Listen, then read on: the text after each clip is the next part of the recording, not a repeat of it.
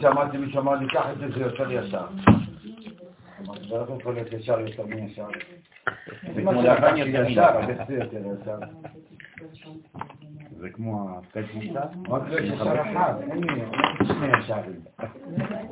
עקומים יש אין סוף.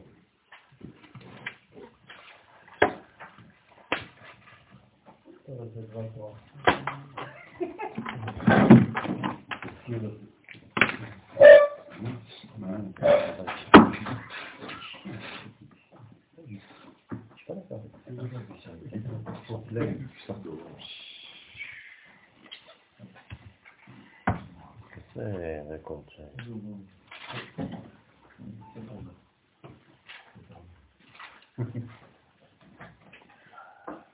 טוב. השם ייחוד קודשה ברכו שכנתה, ובחילו וחיינו, וחיינו בחילו כל הסוסית ובכל דבר כאילו של השם כל ישראל. בעזרת השם נלמד אה, היום אה, בענייני חנוכה, משיעור של הרב לורי הזצ"ל. לעילוי נשמת רבנית, רונית בת מרים. רונית בת מרים, נשמת הצורה לצורך חיים. לעילוי נשמת כל מי שנפטר בעם ישראל.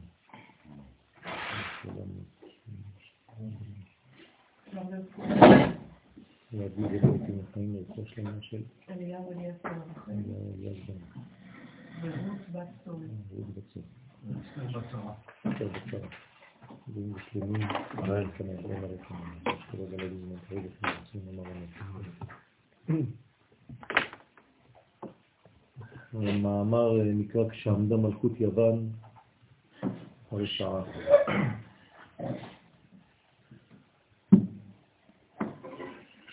יש לנו בעצם אה, ארבע מלכויות שמופיעות בפסוקים הראשונים של התורה, כשכתוב והארץ הייתה תוהו ובוהו וחושך על פני התהום. והמדרש בבראשית רבה, ב' אומר שאלו הן ארבע מלכויות שיהיו בכל מהלך ההיסטוריה. המלכות הראשונה נקראת תוהו, המלכות השנייה נקראת בוהו, המלכות השלישית חושך, והמלכות הרביעית תהום. כמובן שכל אחת מהמלכויות הללו יש לה נושא, או מי שנושא את המלכות ההיא, תוהו זה בבל, בואו זה מדי, כן, פרס זה מדי, חושך זה יוון, ותהום זה אדום וישמעאל. כשישמעאל זה השלב האחרון לפני הגאולה. מה זה אומר? זה אומר שבעצם כל המלכויות הללו ישלטו בעולם לזמן מוגבל, ושבסוף המלכויות תבוא הגאולה. איך זה מתבטא בפסוקים? כן, בארץ הייתה תוהו ובוהו וחושך ותהום, ויאמר אלוהים יהי אור. אז יהי אור זה מלך המשיח. זאת אומרת שאחרי כל הפסוקים האלה, בעצם זה מלך המשיח, כלומר מלכות ישראל. בבל, מדי, יוון, אדום, ישמעאל וישראל בסופו של דבר לנצח. זאת הנוסחה שנמצאת בעם ישראל, זאת הנוסחה, הנוסחה של עם ישראל, יהי אור, הנוסחה של הקדוש ברוך הוא שהוא נתן לנו בנבואה, והנוסחה הזאת בעצם היא הנוסחה הדורשת מאיתנו לחפש בכל מצב את האור. אנחנו חייבים לפעול ביהי אור כל הזמן. לחפש את האור בכל שלב. כשאנחנו עושים את זה, אנחנו בעצם נמצאים בחנוכה. יהי זה 25. בגמטריה, י' י' 25, כלומר כ"ה, כלומר חנוכה. הקור, אנחנו משתמשים בו, רמז למלכות. כבר ידוע שקור זה מלכות, כל תברכו את בני ישראל, כל תאמר, כ"ה, ולכן כל פעם שאנחנו נפגשים עם המושג הזה, עם המינוח הזה, קור, אנחנו מדברים על יהי, ויהי זה אור. ויהי אור. ויאמר אלוהים יהי אור, ויהי אור.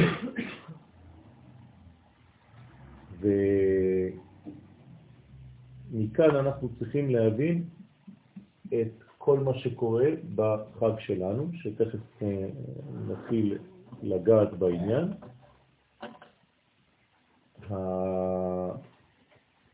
המנגנון פועל בצורה כזאת שכשיש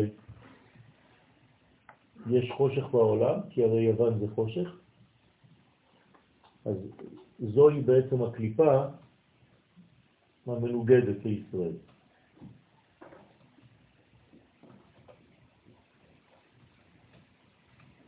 הקליפה הזאת באה להחשיך ועם ישראל בא להעיר. ראינו את הפסוק בהפטרה בעובדיה שקראנו בשבת, והיה בית יעקב אש, בית יוסף להבה ובית עשיו קש. כמובן, כן, בית עשיו לקש. כלומר, מה קורה לקש? הוא נשרף על ידי האש ובמיוחד על ידי הלהבה שבאש. כלומר, יוסף הופך להיות שטנו של עשיו. יוסף הוא הסכנה הגדולה ביותר נגד החושך. כלומר, כשאנחנו מדברים על אנטיתזה של יוון, זה ישראל, אבל בתוך ישראל זה דווקא יוסף. יוסף הוא להבה. ולכן אנחנו בעצם מדליקים את החנוכיות, את הלהבה, שזה סוד הבל. נכון? בדרך כלל חצי עולם הורג חצי עולם, קין הרג את הבל,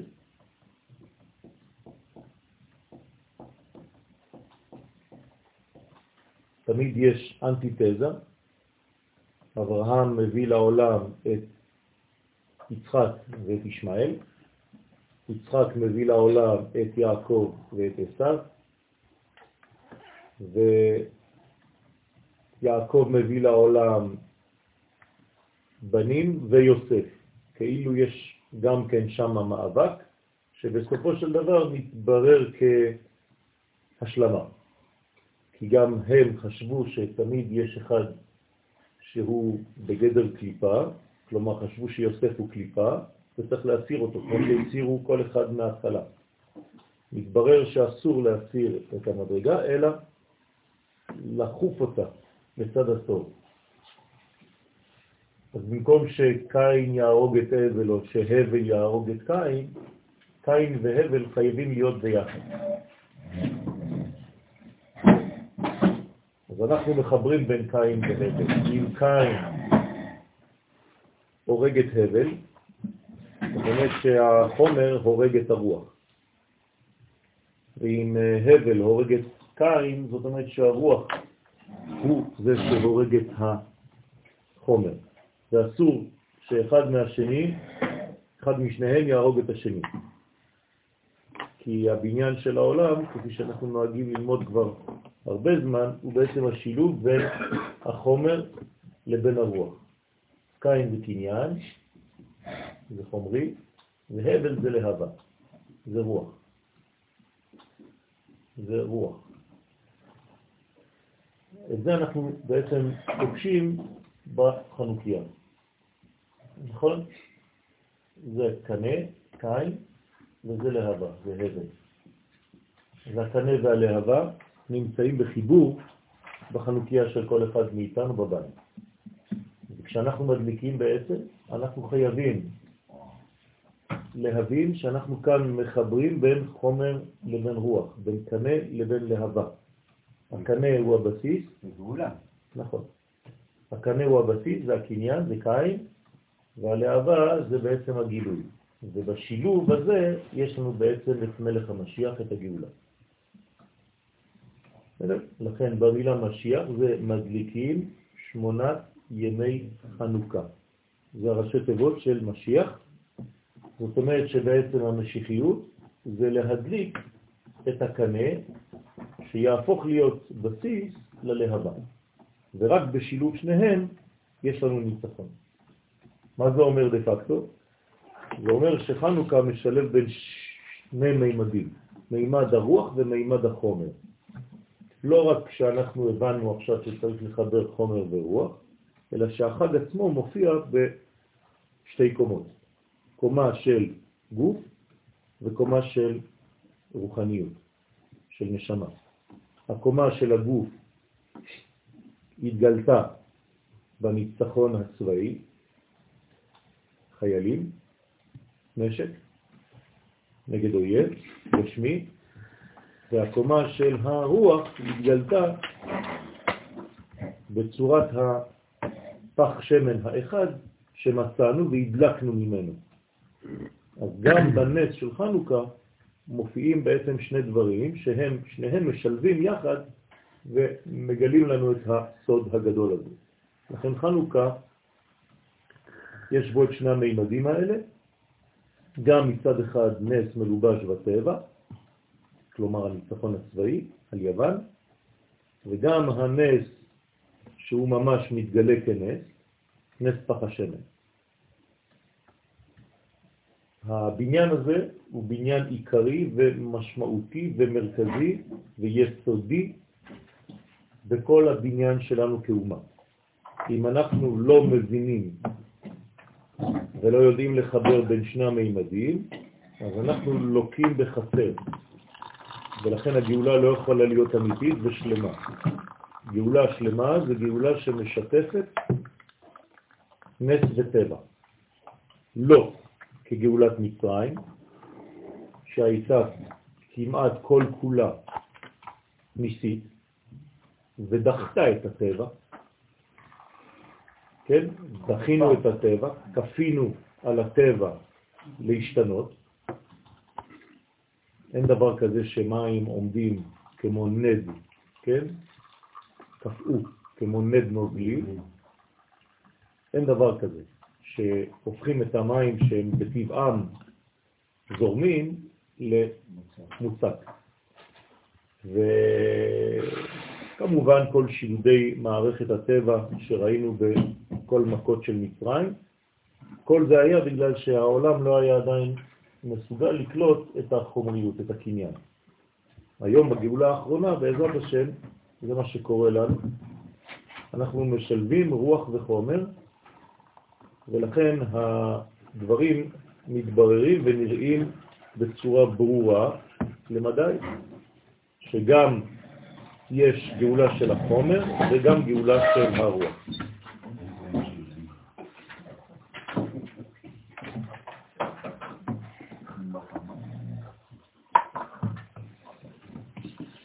על הרקע הזה, בעזרת השם, אנחנו ננסה להבין את הבניין של אה, חנוכה. ולפני שנתחיל, אני רק רוצה להזכיר את מה שקרה בפרשת וישלח, כן, שקראנו שבת שעברה. המאבק של יעקב נגד סמ"ם, שרו של עשיו, או ביעקב עצמו, החלק הגשמי, המוחשי של יעקב, שנאבק נגד החלק הרוחני של יעקב. שהרי הכתוב אומר, ויוותר יעקב לבדו. אז אם הוא לבדו, אז אין אף אחד איתו. אז למה אחר כך כתוב, כן, ויאבק איש עמו, משמע שיעקב נאבק בעצמו. כלומר, בתוך יעקב עצמו ישנם שני כוחות שנאבקים אחד בשני. הכוח שנקרא יעקב והכוח שנקרא ישראל בתוך גוף אחד. ולכן ויאבק איש עם עצמו. ישראל ניצח. וישראל מנצח, ולכן הוא זוכה לשם ישראל. זאת אומרת, מי נותן לו את השם ישראל? השם הנמוך. כאילו השם הגלותי, הסמ"ם, הצר של עשיו בעצמו, מכנה את יעקב בשם ישראל. אני אומר את זה במילים אחרות. הקליפה בסופו של דבר מכירה, והיא זו שמברכת את עם ישראל וקוראת לו ישראל בסופו של תהליך. אבל לפני כן, כתוב ויגע בכף ירך יעקב. וחז"ל מלמדים אותנו שבעצם השר של עשיו, או המאבק הזה, היה בחלק התחתון של הגוף, כי בחלקים העליונים הוא לא הצליח, וירא כי לא יכול לא, אז נאמר ויגע בכף ירך יעקב, ואז נפגם בעצם ההוד, ספירת ההוד של זעירנטי. כלומר יעקב נפגע בחלק התחתון של הגוף, ובחלק של הנצח של הנוקבה שלו. זאת אומרת, ההוד של יעקב והנוקבה נפגעה, כי היא נמצאת גם אצל הזכר בהתחלה, היא נפגמה בנצח שלה. מה זה אומר כל המילים האלה? זה אומר פשוט שהמאבק היה כדי למנוע עתיד. הרי החלק התחתון של הגוף הוא נמצא מחוץ לגוף, לבר מגופה, ואם הוא נמצא מחוץ לגוף, זה אומר שבעצם שרו של עשיו רוצה לחבל בעתיד של עם ישראל, בילדים של עם ישראל, והפגיעה באופן ספציפי הייתה בברית המילה, כלומר בספירת היסוד. לכן ספירת היסוד, כיוון שהיא כלולה מנצח והוד, אז אנחנו בצורה נקייה, התורה אומרת לנו, במקום לומר לנו שהוא פגע בו באיבר ההוא, אז היא אומרת ויגע בכף ירחו. אבל אנחנו יודעים מה זה כף ירחו, זה בעצם בפגיעה הספציפית הזאת, ולא בכדי נאמר לאחר מכן, על כן לא יאכלו בני ישראל את גיד הנשה. גיד הנשה זה גיד הנשים. זאת אומרת, הגיד שמיוחס לאישה, שנמצא בגבר. הגיד שדרכו יש חיבור עם האישה, ושבאמצעותו יש ילדים, יש תולדות. זה מה שנפגע. וחז ושלום, כשאין ילדים, אז אין עתיד. ולא רק שאין עתיד, אין זיכרון של העבר. כי מי ממונה על הזיכרון של ההורים? הילדים. הם מעמידים את ההורים על הקרקע. אין זיכרון, יש את ההפך מהזיכרון, זה נקרא נשייה, שכחה. אז גיד הנשה זה לא רק גיד של נשים, אלא גיד של שכחה. כלומר, גיד שחז ושלום מחבל בזיכרון של עם ישראל. ואם עם ישראל מאבד את זיכרונו, אז אין לו כבר חז ושלום אמונה באמיתת הנבואה האלוהית שמלובשת בתורה. ואז חז ושלום זה פוגם בכל התהליך כולו, והעולם נשאר חז ושלום בחושך של יוון, ואין את החז ושלום יהי בעתיד, יהי אור, כי אין ילדים. אז אין הערה חז ושלום. ברוך השם שכתוב לנו, יש לנו פסוק, כן, נצח ישראל לא ישקר, אז גם כשהשר סמ"ם פגם בנצח של יעקב, כן, הנצח הזה לא משקר, כי הנצח הזה הוא הקדוש ברוך הוא בעצמו. הוא נקרא נצח של ישראל. זה לא שלישראל יש נצחיות. נצח ישראל לא ישקר. מי זה נצח של ישראל? הקדוש ברוך הוא, הוא נקרא נצח. לכן הוא לא נפגע באמת. ודוד המלך, מכיוון שנשאר החלק של הנוקבה, כלומר ההוד, ההוד של הנוקבה, אמרנו, נכון? הנצח של יעקב, של הזכר, וההוד של הנוקבה, שמלובשת, שנמצאת, בבסיס שלה היא נמצאת אצל הזכר. אז זה מה שתיקן דוד המלך. דוד המלך הוא מבחינת נקבה, מלך המשיח הוא מבחינת נקבה, לכן הוא דוד, מלכה, משיכה, מלך המשיח שיש לו יסוד נוקבי מאוד מפותח, הוא בא ותיקן את הנצח של הנקבה. בסדר? את הנצח של הנקבה. ההוד של הזכר, התבלבלתי קודם, ההוד של הזכר והנצח של הנקבה.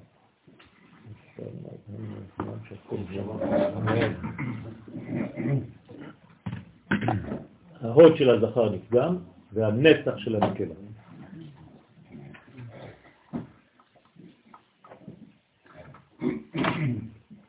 אז זה נאמר נעימות בימינך נצח. על הרקע הזה אנחנו בעזרת השם נתחיל לראות מה הרב רס"ל, שנפטר בנר שלישי של חנוכה, באמצע העמידה, בכותל המערבי. אה, כן, עזב את העולם הזה והשאיר אותנו במידת מה יתומים בגלל התורה הגדולה שהייתה יכולה עוד ועוד להתווסף ופספסנו כמה ספרים על ארץ ישראל שהיו בתהליך אה, כתיבה ובניין. על כל פנים, קורא הדורות מראש, יודע מה הוא עושה, ואנחנו בוטחים בקדוש ברוך הוא שגם מה שהוא השאיר לנו זה כבר ים של תורה, וברוך השם אנחנו מנסים לשאוב מהים הזה את מה שאפשר. כמה שנים? לפני כמה שנים? חמש? משהו כזה. ערך, בין ארבע לחמש, לא זוכר, חמש, נראה לי. מה שכתבתי לכם פה זה בעצם הצירוף של חודש כסלו, אתם זוכרים? עכשיו אנחנו כבר באותיות ה' ה' ולכן אנחנו בשני השבועות האחרונים של החודש. כן, כל אות מקבילה לשבוע. שני, שתי האותיות האחרונות מקבילות לשני השבועות האחרונים, לכן אנחנו נכנסים למהלך נוקבי. מהלך נוקבי שמגלה את המלך המשיח, נכון? שזה מדליקים שמונת ימי חנוכה. זאת אומרת שאנחנו נוגעים כאן במלך השמיני, שנקרא הדר, המלך השמיני. כן, קראנו בסוף פרשת וישלח, ואלה המלכים אשר מלכו בארץ אדום לפני מלוך מלך לבני ישראל. שורה של מלכים. באלף, נכון? מה? הדר באלף? לא, בה'. בה'? כן, הדר.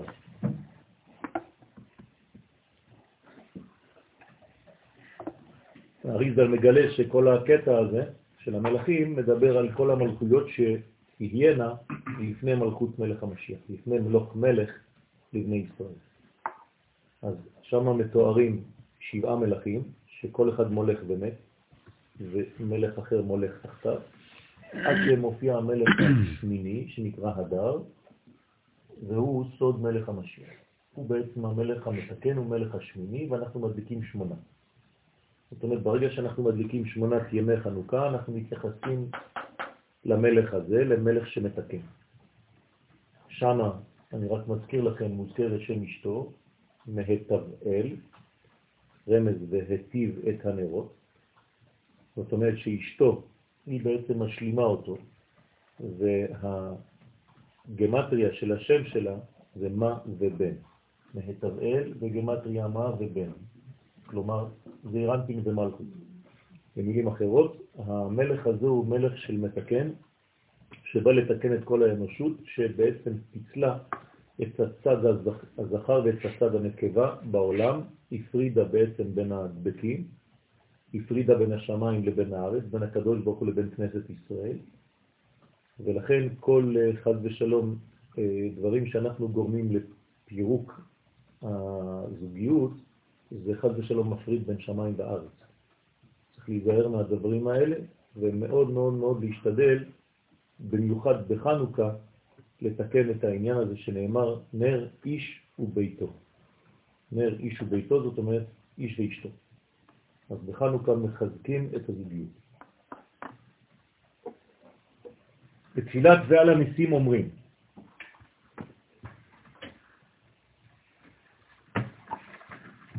כשעמדה מלכות יוון הרשעה על עמך ישראל.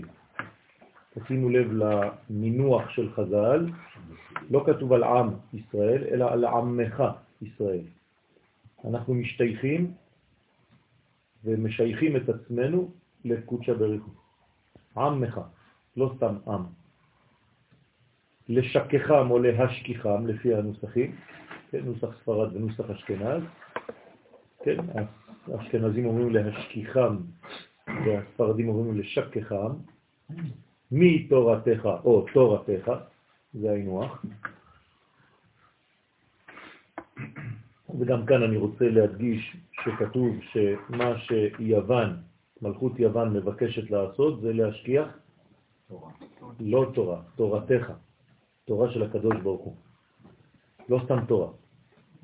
בסדר? זה לא שהם מנעו מעם ישראל ללמוד תורה. הם כן מאפשרים לעם ישראל ללמוד תורה, אבל בתנאי שהתורה הזאת לא תהיה שייכת לשום נבואה, לשום עניין של קודש. אל תגיד לי שזה דבר אלוהי, שמימי. זה פילוסופיה אנושית של רבנים, חכמים. אנחנו מוכנים אפילו לקחת את התורה ולתרגם אותה ולשים אותה במדפים שלנו, יחד עם ספרים של פילוסופיה. אבל בשום פנים ואופן, אל תגיד לנו שהתורה הזאת באה מהשמיים. כלומר, להשכך מתורתך, מעצם העובדה שזה תורת השם. בהדגשה עוד יותר פנימית זה אומר, אל תגידו לנו שאתם בעצם עם של נביאים. זה לא נבואה, זה לא בא מהשמיים. אתם המצאתם לעצמכם חוכמה, היא חוכמה יפה, אנחנו מוכנים לאמץ אותה. לכן, ולהעבירם על אותו משקל מחוקי רצונך, כלומר כל מה שחוקי, כל מה שחוק בתורה, במילים אחרות, כל מה שלא מובן בשכל אנושי, גם זה אנחנו רוצים שתשכחו מזה. אל תגידו לנו שהתורה שלכם היא שמימית, אם זה לא מובן בשכל האנושי, אם זה לא מלובש בעולם הזה, אין מה לעשות עם הדבר הזה, עזבו. חידלו לכם. רצונך, כמובן, רצון השם, ספירת קטר, אין קטר. זה מה שאומרים היוונים, אין קטר, מתחילים מחוכמה. לכן נאמר חוכמה בגויים, תאמין. אז מה לא תאמין? קטר. קטר בגויים אל תאמין. חוכמה בגויים תאמין. זאת אומרת שמחוכמה ומטה יש לגויים. אבל למעלה מחוכמה זאת אומרת הספירה העליונה של מלך המשיח, תורת מלך המשיח, תורת השם, הלוחות הראשונים שנשברו, תורת העתיקה סתימה, תורת הסוד הפנימית, את זה אין לאף אחד. רק עם ישראל קיבל את זה. זה מה שנקרא ברמז פח אחד של שמן, חתום בחותמו של כהן גדול. את זה אין לאף אחד. ואף אחד לא מסוגל לה, להשיג את זה. אפילו אם יתקרבו לזה, לא ייגעו בזה. ולכן היוונים אומנם טימאו כל השמנים, אבל הם לא ראו משום מה את פח השמן הזה, האחד. למה הם לא ראו אותו? כי זה לא בגובה ראייתם, גם אם הוא נמצא. אין להם השגה בזה. אז הם יכולים לעבור לידו 20 אלף פעם ולא יראו אותו. כמו שאנחנו עוברים ליד פסוקים בתורה ולא מבינים כלום. בגלל שאנחנו לא בגובה, חד ושלום. צריכים להיות בגובה כדי להבין את מה שהתורה משדרת. אם לא, אתה יכול לעבור ליד אותם פסוקים ולשחזר ולומר אותם, כן, כל החיים שלך בלי להבין שום דבר. ויום אחד פתאום מישהו בא ואומר לך פירוש קטן על מה שאמרת 20 אלף פעם, פתאום יש לך אור בעיניים. זה מה שקורה לעם ישראל, רק לעם ישראל שייכת התורה הזאת, והוא ממונה דרכה יהי אור להאיר, להיות אור לגויים. משמע, שורה שלישית, שמנעו אותם בין מלימוד התורה, בין מקיום המצוות. ושוב פעם אני חוזר, לא סתם לימוד התורה הרגילה, אלא תורת הסוד, תורתך. כמו שאנחנו אומרים בתהילים, פרק א', כי אם בתורת השם חפצות. רק שלמעשה הוא בתורתו שלו יהגה יומם ולילה, אבל בתורת השם חפצו. הוא רוצה בתורת השם. אנחנו צריכים שתורת השם תתגלה, לא תורתנו. כן? אז זה מה שאני אומר. תורת השם זה התורה הפנימית, תורתנו זה מה שאנחנו הופכים אותה לדבר חיצוני בלבד. אז אנחנו אסור לנו להפריד בין תורת השם לבין התורה שאנחנו עושים אותה. כאילו זה הופך להיות איזה מין דבר הגיוני, שכלי, רציונלי, אנושי. לא, התורה היא נבואה, ואסור לשכוח שגם מה שאתה מבין וגם מה שאתה לא מבין בתורה, כל זה זה בעצם חוק אחד אלוהי שירד לעולמנו. ולכן, את זה רצו למנוע היוונים. אז במילים אחרות, הם רצו למנוע מאיתנו דברים שהם בגדר של... אה, שאין לאדם יחס לזה. ואנחנו יודעים מה הם רצו למנוע, שלושה דברים. שבת, מילה. מילה וחודש, נכון? זה טהרה. כן. לא כתוב על טהרה. מילה, שבת וחודש. מה זה אומר? מה זה, מה זה מילה שבת וחודש? מה המכנה המשותף בין שלושת הדברים? ברית. קשר. שורש שלנו. הוא הוא שמימי, הוא לא ארצי. יפה. זה דברים שהם לא מהעולם הזה. הרי איך בן אדם יכול לקדש את הזמן? זה חודש. אי אפשר לקדש את הזמן. הזמן זה הזמן. אלא אם כן אתה בעצמך נמצא למעלה מהזמן. אם אתה בזמן, אתה לא יכול לקדש את הזמן. רק מי שלמעלה מהזמן יכול לקדש את הזמן. אז אם הם מונעים מאיתנו בעצם מלקיים ראש חודש, זה אומר שהם אומרים לנו, אתם לא למעלה מהעולם הזה, אתם כמו כולם, אתם בעולם הזה. כלומר, אתם שייכים לספרה שבע, ולא לספרה שמונה, כמו שאתם רוצים להדליק כל הזמן שמונה. גם ברית זה בשמונה ושבת. יפה. ברית זה שמונה ימים, נכון? הרי נאמר על הברית שמונה ימי מילה, לא כתוב ברית ביום השמיני. שמונת הימים זה נקרא ימי מילה.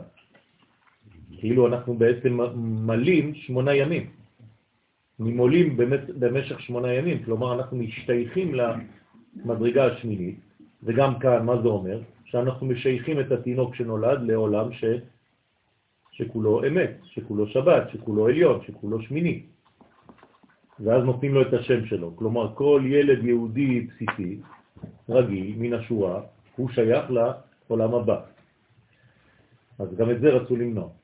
כלומר, אל תעשו שום דבר בגוף שלכם, תהיו כמו כולם בעולם הזה, עולם של חומר, של כיסוי, של עורלה, שמכסה את היסוד האלוהי שאתם כאילו ממונים לגלותו בעולם. בשבת, איזה מספר זה? ושמונה. גם שמונה. נכון? שבת זה שמונה. אמרנו שיש יום השביעי ויש שבת. אתם שומעים שיש שני שמות.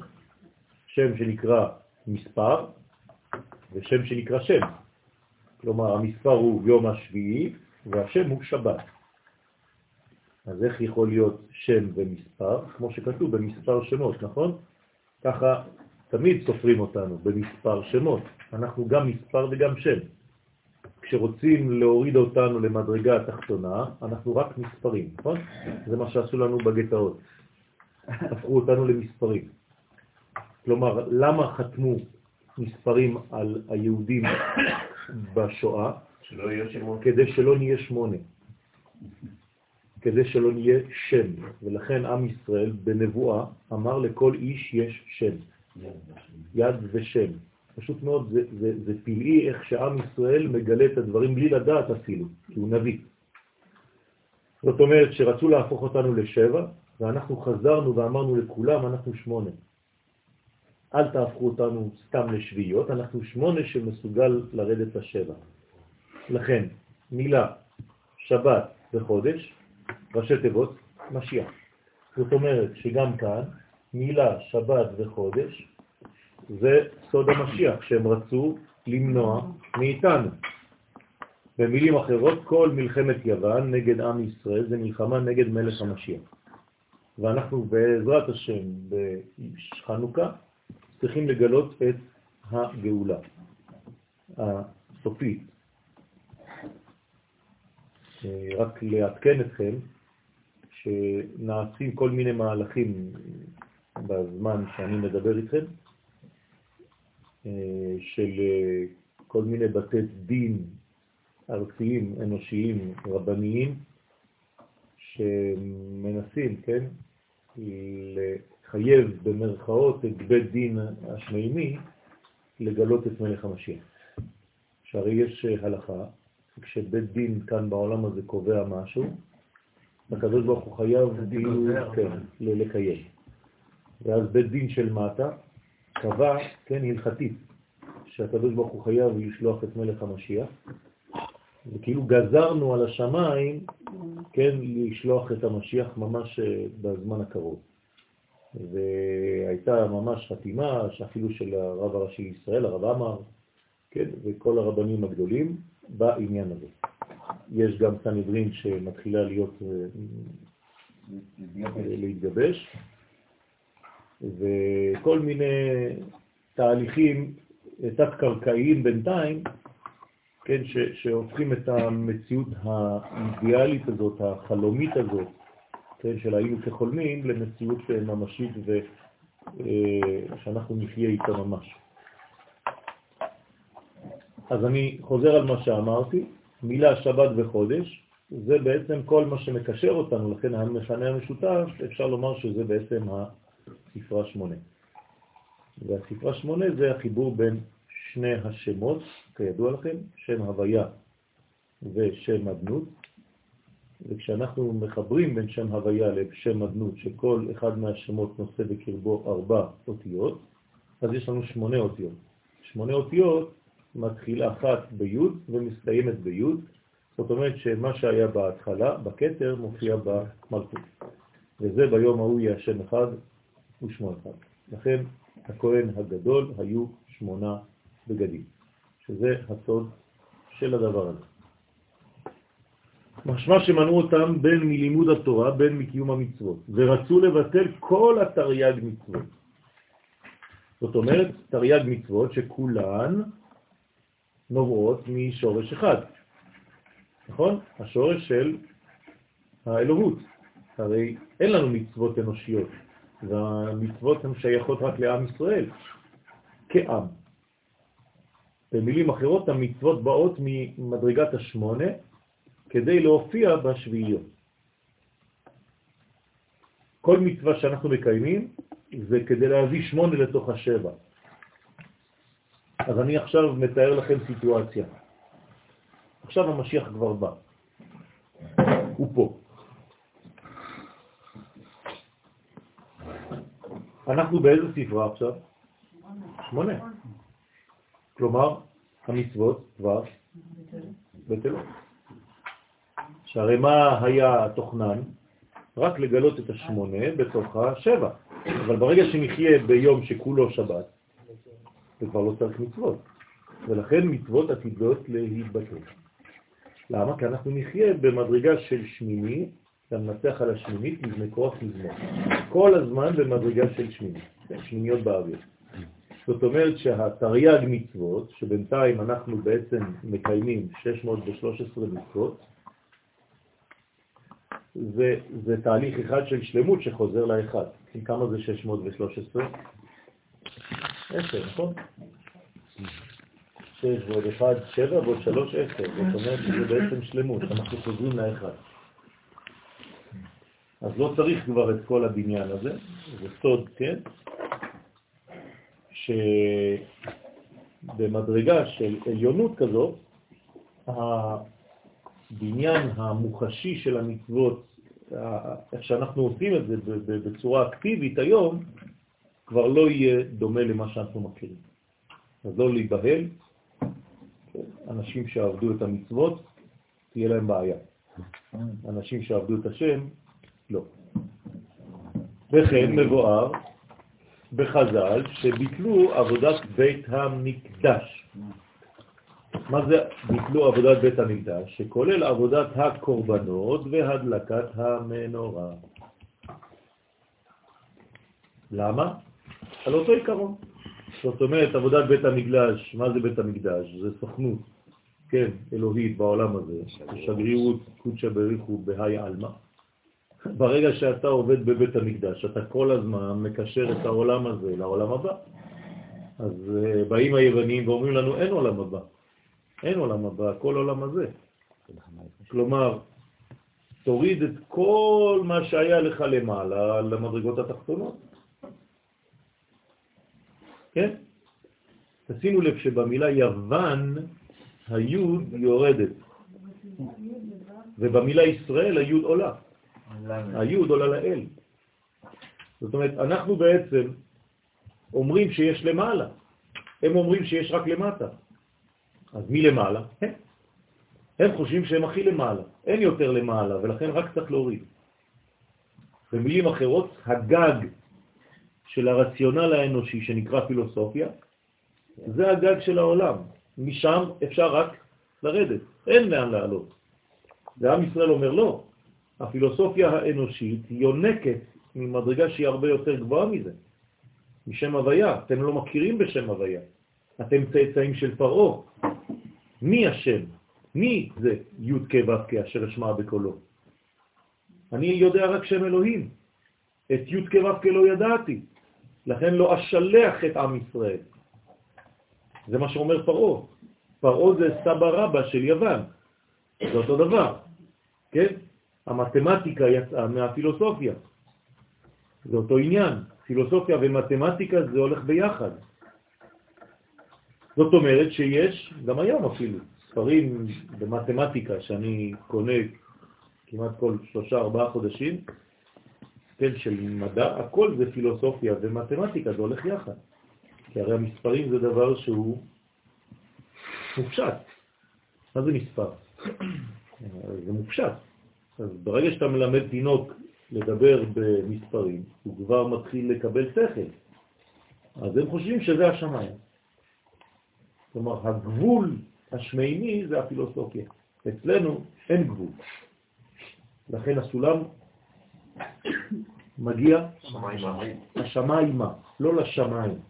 הוא כל הזמן בכיוון, כל הזמן עולה בלי לגעת, כי אין איפה לגעת, יש רק אין סוף. שמות העולם, הם לא יכולים להבין את זה. נכון, נכון. זה סך הכל משהו לפי הצבע שלהם. נכון, אבל הם, הם שוללים שמישהו כן הוא מייצג של זה. זאת אומרת, הם שוללים שהעם ישראל הוא כן נוגע בזה. במילים אחרות הם אומרים, אתם לא נביאים, אתם סתם משקרים. אתם בדאים. בדיתם משהו מלבכם. המצאתם דבר שלא קיים. אין דבר כזה עם שבא מהשמונה. ואנחנו אומרים להם, אנחנו באים מהשמונה, מעבר לנהר אנחנו. נשיא אלוהים אתה בתוכנו, אנחנו באים משם. כל ישראל יש להם חלק לעולם הבא. אל תמנעו מאיתנו, כי אם אתם מונעים מאיתנו להביא לכם אור, אתם תישארו בחושך. די, הם נעלמו. כן. וזה כל העולם, גם היום. זאת אומרת שאם אומות העולם לא מבינות שעם ישראל הוא השליח הזה, של העולם הבא בעולם הזה, אז יש להם בעיה גם איתנו, כמו שהייתה להם בעיה עם בית המקדש. אז הם מחריבים גם את בית המקדש כמו שהם רוצים להחריב את עם ישראל, זה אותו דבר. כל מה שמייצג את השמונה מבחינתם זה גוף זר בעולם הזה, חי זר. אז אנחנו מבחינתם חי זרים. אז הם לא יכולים לתפוס אותנו, לא יכולים לעכל אותנו, לא יכולים לבלוע אותנו, אנחנו כמו עקן בגרון של העולם הזה. אז מה אנחנו עושים? אז אנחנו חייבים להיות השחקנים של המגמה שלנו, האלוהית. אם אנחנו לא נעשה את העבודה, אז באמת אנחנו אין לנו מקום, חז ושלום. אז אנחנו צריכים להביא את האור הזה לעולם. אז כל אחד מאיתנו צריך להיות רב גדול בישראל. כל אחד מאיתכם צריך להיות תלמיד חכם גדול מאוד. אם לא, אז איך, איך תשפיעו את הדברים האלה? כשגוי רואה אתכם, הוא צריך לראות אדם חכם, אדם עילוי. וככה אתם מביאים כבוד לעם ישראל. ככה אתם שליחים של קודשא בריחו בעולם, וכמובן לא באופן אינדיבידואלי בלבד, אלא כאומה. אנחנו משדרים את זה היום, לכן זה כל כך מפריע, לכן כל הקליפה מתעוררת היום. זה ברכה גדולה. אם הקליפה היום מתעוררת כל כך חזק ורוצה להשמיד, זה אומר שאנחנו פועלים. זה אומר שהקדושה עובדת. זה אומר שאנחנו עושים את העבודה כמו שצריך. גם אם אנחנו לא רואים את זה, גם אם אנחנו בעצמנו חושבים שלא. ברוך השם זה עובד, לכן מתעוררת הקליפה, שהרי לא יכולה להתעורר קליפה אם כן, אין כנגדה את הקדושה הזאת. זה, לא, זה עובד יחד. אז צריך להיות אופטימי. דווקא כשרואים את כל הקליפה הזאת שמתעוררת ברגע האחרון, ברגעים האחרונים של ההיסטוריה, כן, זאת אומרת שעם ישראל ממש מתחיל וכבר התחיל וכבר פועל בצורה מאוד מאוד נחרצת ואקטיבית. לכן מבואר בחז"ל שביטלו עבודת בית המקדש, זה נקרא עבודת בית המקדש, שכולל עבודת הקורבנות, כלומר הקרבה, מה זה קורבן? קרוב לנון, זה 50, כלומר 8, 58, נכון? וקרב נגד נון אחר, יוון. כלומר, יש קרב עם נון שערי טומאה, וקרבה לנון שערי קדושה.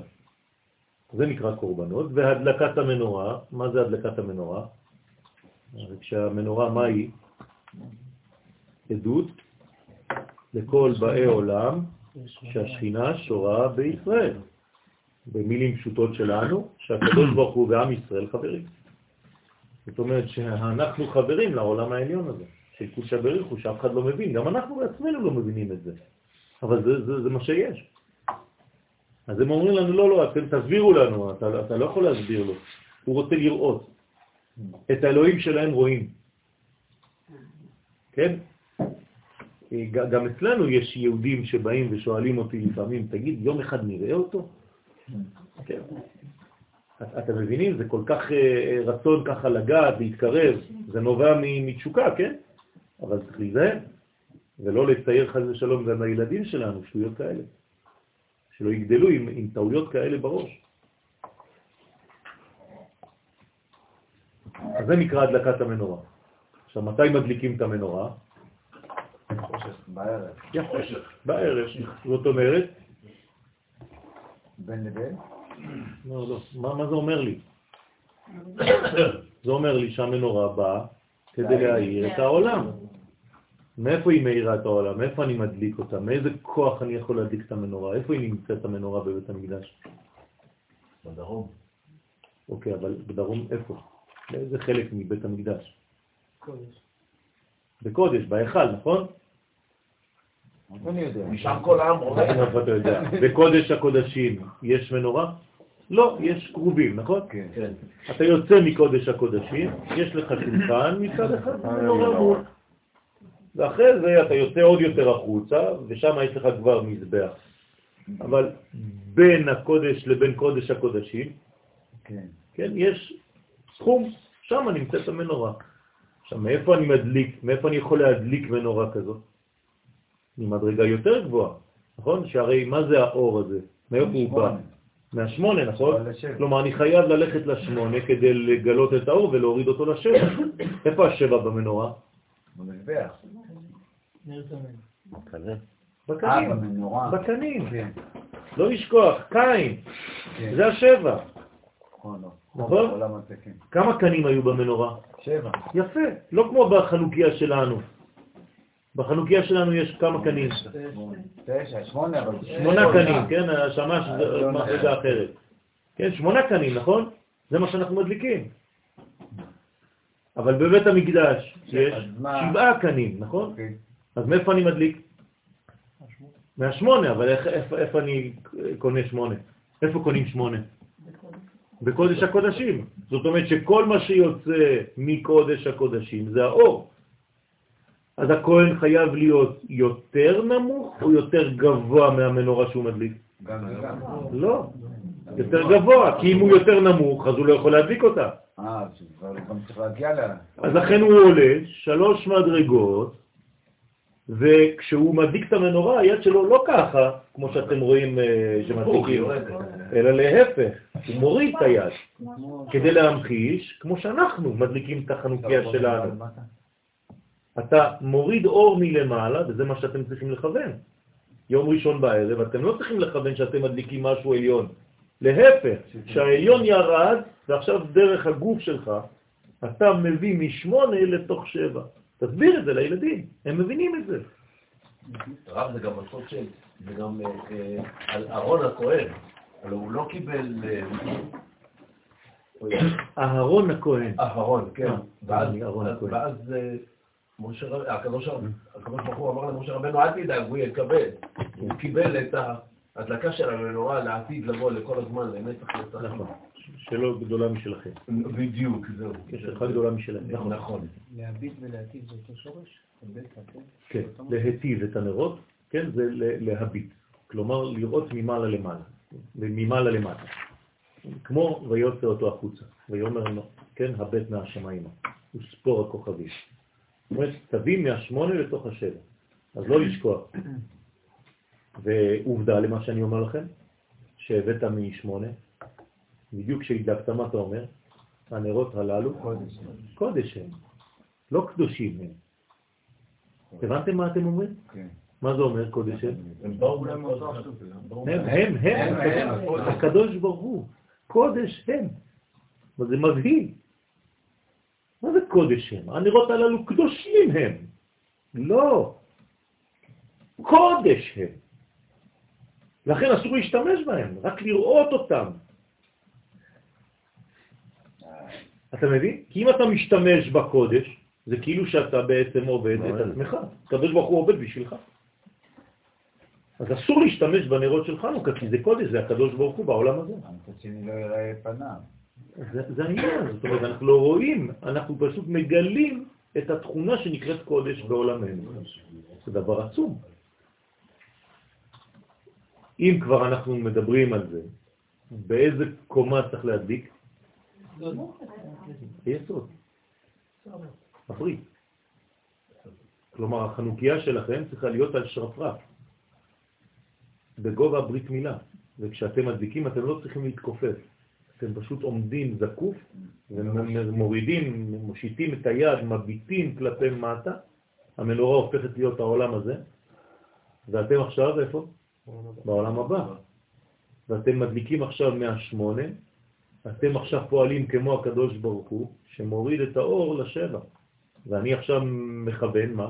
להעיר לכל העולם הזה, להעיר לחושך, להעיר לתחתונים, להעיר לאומות העולם, להעיר למשפחה שלי, להעיר לילדים שלי, להעיר לעצמי, לחלק התחתון שבגוף. כל זה זה הכוונה. זה לא סתם איזה פעולה ולאכול סופגניות וזהו. בסדר? אז חבל על הפספוסים הגדולים האלה, כבר אלפיים שנה, כן? טוב, בסדר? כאילו, לא אמרת כלום. הבנתם? בסדר? בשביל זה אתה פה. בשביל זה אתה פה. זו מש- משימה אפשרית. לא בלתי אפשרי. מאידך, מצינו בחז"ל שגזרו היוונים על שלושה דברים, והם חודש, מילה, שבת. ולכאורה, משמע שרק על אלו גזרו ולא על קיום כל המצוות. אז תחליט, על מה הם גזרו? ובהכרח לומר שאם כי גזרו על ביטול כל המצוות, אבל בעיקר גזרו ומנעו שלושה מצוות אלה. שלוש מצוות אלה, ויש להבין עניינם. כלומר, הרב אומר לנו שנכון שהיו כל מיני גזרות של אנשים שאולי פחות הבינו, אבל השורש היווני הבין על מה הוא נלחם. אז אולי יש איזה שר צבא אחד שהיה שם, שאמר, טוב, בוא נוסיף להם גם עוד כמה דברים של טומאה ושל כל מיני דברים, אבל זה לא היסוד. היסוד זה שבת, מילה וחודש, כלומר עולם הבא, שאין להם קשר, אין לכם חלק באלוהי ישראל. אבל איך שמו אצבע על זה? מה? שמו אצבע על זה, זה מה שהם יודעים על זה. ודאי, בתת מודע הם אנטיתזה של עם ישראל. מה זה יודעים על זה? כן. המתייוונים הם שעזרו להם בדבר הזה. בסדר, אבל אותם, הם לא- הם לא הבינו את זה, עד שהם לא ישבו ללמד אותם, זה בא מאיתנו. גם אם זה לא בא מאיתנו, אוקיי. יש כוח ביוון, הרי כל חג מופיע עם הקליפה שלו, נכון? אם לא, אז נגד מה אני נלחם? מה שאני אומר לכם פה זה חשוב מאוד. כלומר, אם אתם לא מגיעים לחנוכה עוד יומיים, עם ההבנה של מה זה ומי זה יוון, זה לא אותה הדלקה. אני חייב ללמוד את האויב שלי, נכון? אם אני לא אוהב את האויב שלי, לא לומד אותו, אם אני לא מאייב אותו, כן? השבוע כתב לי פרופסור אה, דנה פיקר, פרופסור גדול למתמטיקה, כן, אז הוא כתב לי אה, עניין בקשר לכתבה שהוא כתב. הוא האחראי על כל מכון לב. אז הוא כתב לי אה, מכתב, כי הוא רוצה שנכתוב איזה מאמר ביחד. אני מכיר אותו כבר שנים. ברוך השם, איש מדע ממדרגה ראשונה מאוד, מרצה בכל העולם כולו, במתמטיקה, בפיזיקה, בתורת הקוונטים והכל. והוא כתב השבוע עניין של אה, כל מה שקורה לנו עם, ה... ועם הישמעאלים.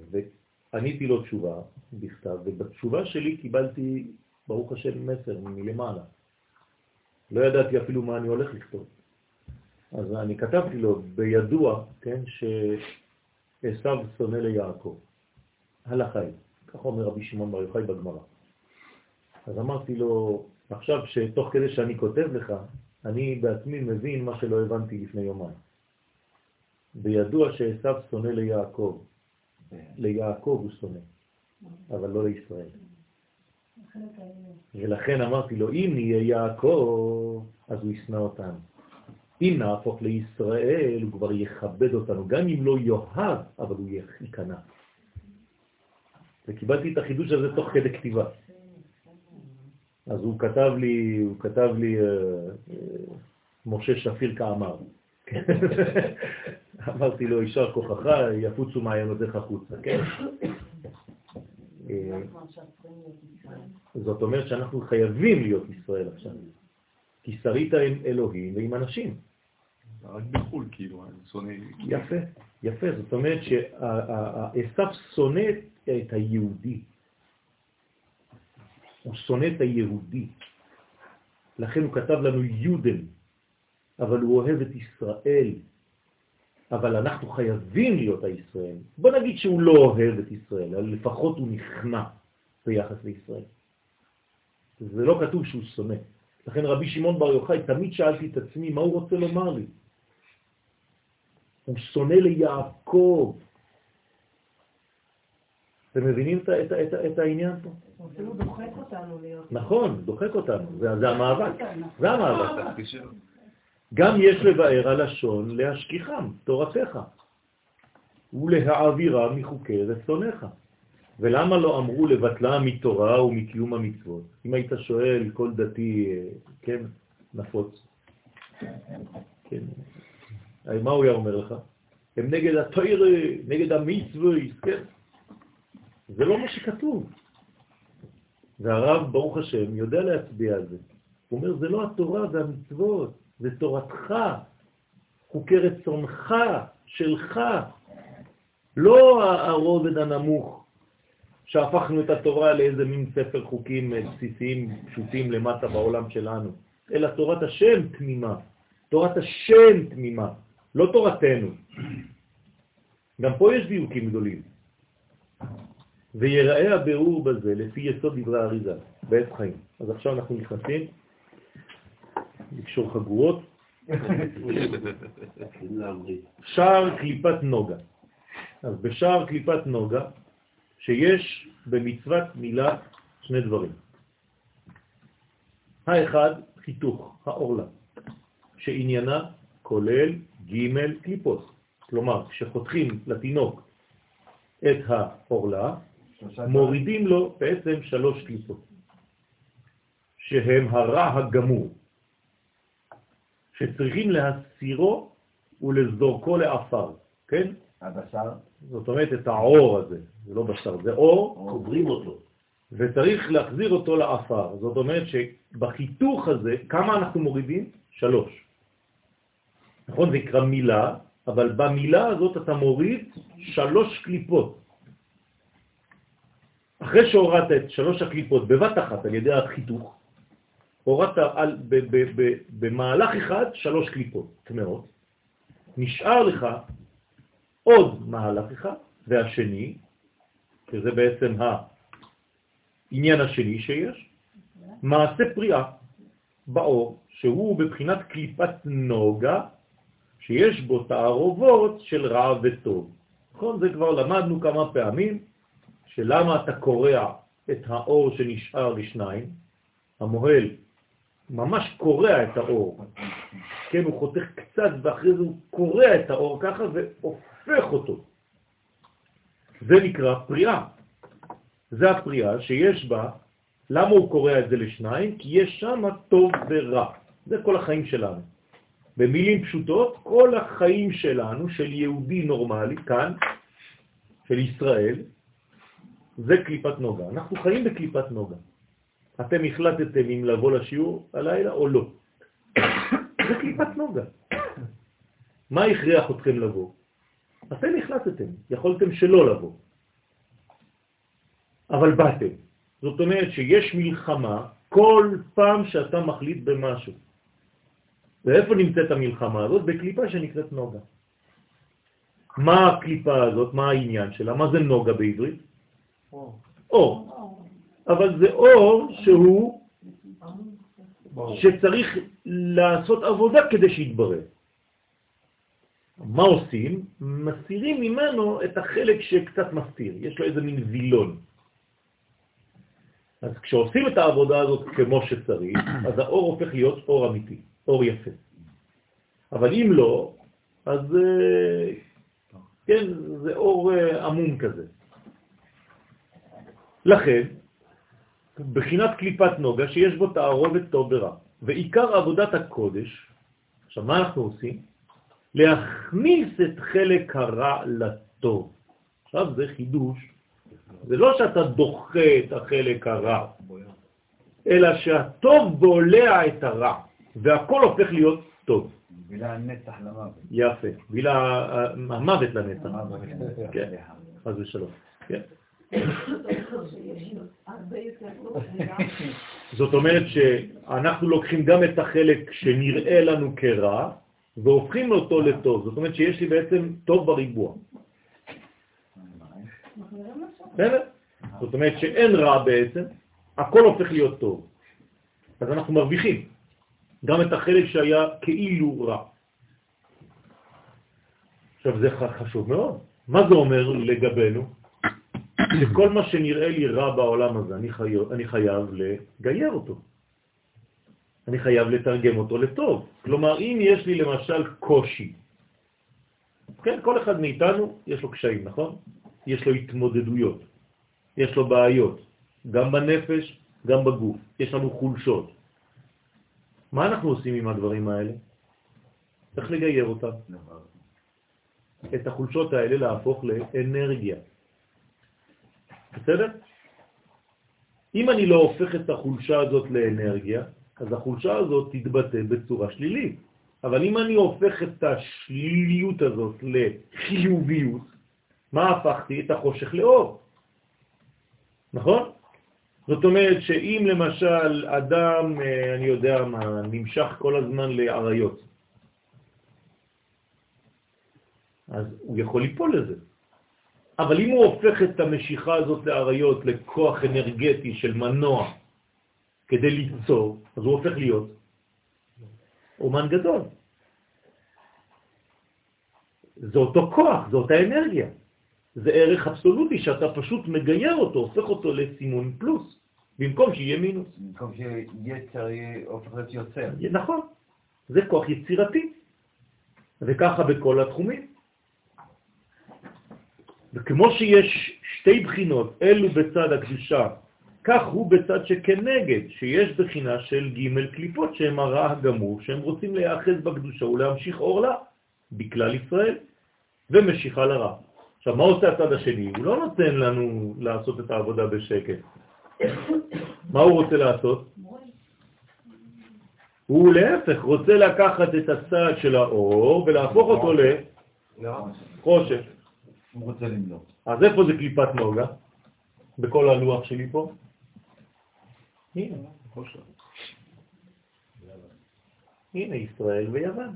זה קליפת נוגה. כלומר, מה אני צריך לעשות עכשיו עם היווני? להפוך אותו לישראל. באמצעות יוסף. באמצעות יוסף. יוסף מה הוא? איך הוא נקרא יוסף? צדיק, נכון?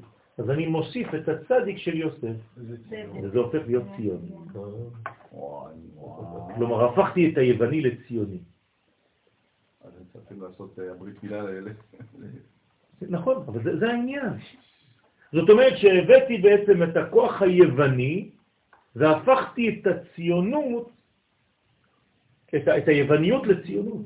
המחזיר שכינתו לציון. זאת אומרת שבעצם מצד אחד היווני רוצה להפוך את ישראל לחלק ממנו, והוא אומר לעם ישראל, אתם תבואו אצלי, אני אשים אתכם במדפים שלי, כתוב תורה, אני מוריד אתכם. אני מוריד אתכם מהמדרגה שלכם ואני מביא, כולכם תהיו יוונים. בינתיים אתם לא יודעים שאתם יוונים. כמו שהאמריקאים חושבים שכולם אמריקאים. רק שחלק יודעים את זה וחלק שעדיין לא. אתה אמריקאי. דרך אגב, אמריקאי אף פעם לא מדבר איתך בעברית, הוא מדבר איתך באנגלית. זה מין גאווה בסיסית שיש בפנים שם. כן, זה כאילו אתה נוסע סתם בעולם ואתה מתחיל לדבר עברית עם אנשים. הם בטוחים שכולם חייבים, מה, אתה, אתה לא יודע אנגלית? אתה לא קיים בכלל. זה אותו דבר, זה, זה, זה יווני. עכשיו, אתם רואים שקליפת נוגה היא פה. או שחז ושלום ישראל הופך להיות יוון, כלומר הכל הופך להיות מבחינתנו חושך, מבחינתם אור, הם חושבים שהם נאורים, או שכל היוון הופך להיות ישראל. ואז אנחנו לוקחים את הפילוסופיה הזאת, לומדים אותה, יודעים אותה, אבל היא משמשת את- לקודש. ולכן יש לנו חובה ללמוד פילוסופיה, אבל בתנאי שהיא פילוסופיה של ישראל. ולא צריך לפחד מזה. ויש בחינת הרע של קליפת נוגה, שהם רוצים להתגבר על חלק הטוב שבו ולהכניסו לרע. אז הנה, קליפת נוגה. קליפת נוגה זה או שהטוב הופך לרע או שהרע הופך לטוב, אבל בסופו של דבר הכל הופך להיות או טוב או רע. זה הכוח של קליפת נוגה. תשימו לב, זה משחק שרק אחד קיים בסוף, והשני מתגייר, או מתנצר. הבחינה של קליפת נוגה, שיש בה רע וטוב, עניינה התעוררות המידות. שאם הרע מתגבר על הטוב, חז ושלום, אז איפה ראינו את זה במאבק של יעקב ועשיו? אם חז ושלום השר סמ"ם היה מתגבר על יעקב, כן? אז השפע העליון של המידות מתלבש בלבוש חומרי וגשמי. זאת אומרת, מי היה עובד למי? יעקב היה עובד את עשיו כל החיים. זאת אומרת שהיינו שפוטים של עשיו. החומר היה שולט על הרוח, כלומר, איך הייתה המנורה? הפוכה. היינו מדליקים מנורה חד ושלום בצורה הפוכה. שבעצם הלהבה הייתה צריכה לחפש את הקנים. אני לא יודע איך לדמיין את הדבר הזה, אבל תבינו טוב. וכמאמר הבעל שם טוב, זכותו יגן עלינו אמן, על הפסוק, ואיש אשר ייקח את אחותו, חסד הוא. כלומר, אומר הבעל שם טוב, זאת הדוגמה הגדולה ביותר של הבעל שם טוב בעניין הזה, שכשחז ושלום איש מקיים יחסים, יחסי אישות עם אחותו, זה חז ושלום אסור, נכון? נכון לעכשיו, כן. מה? נכון לעכשיו. נכון. אז כי ייקח איש אחותו, אז למה התורה קוראת לזה חסד? זה האובר. מה זה הדבר הזה? למה התורה קוראת לזה חסד? חסד הוא. אז אומר הבעל שם טוב זצ"ל, שזה בא מחמת התעוררות המידה של אהבה, כלומר היסוד של הדבר הזה הוא חזק מאוד, הוא אמיתי מאוד. אבל אבל זה היה המצב הראשוני אבל. ככה זה, בעצם בשורש, נכון. אלא שנתלבש בלבוש חומרי מסוכן.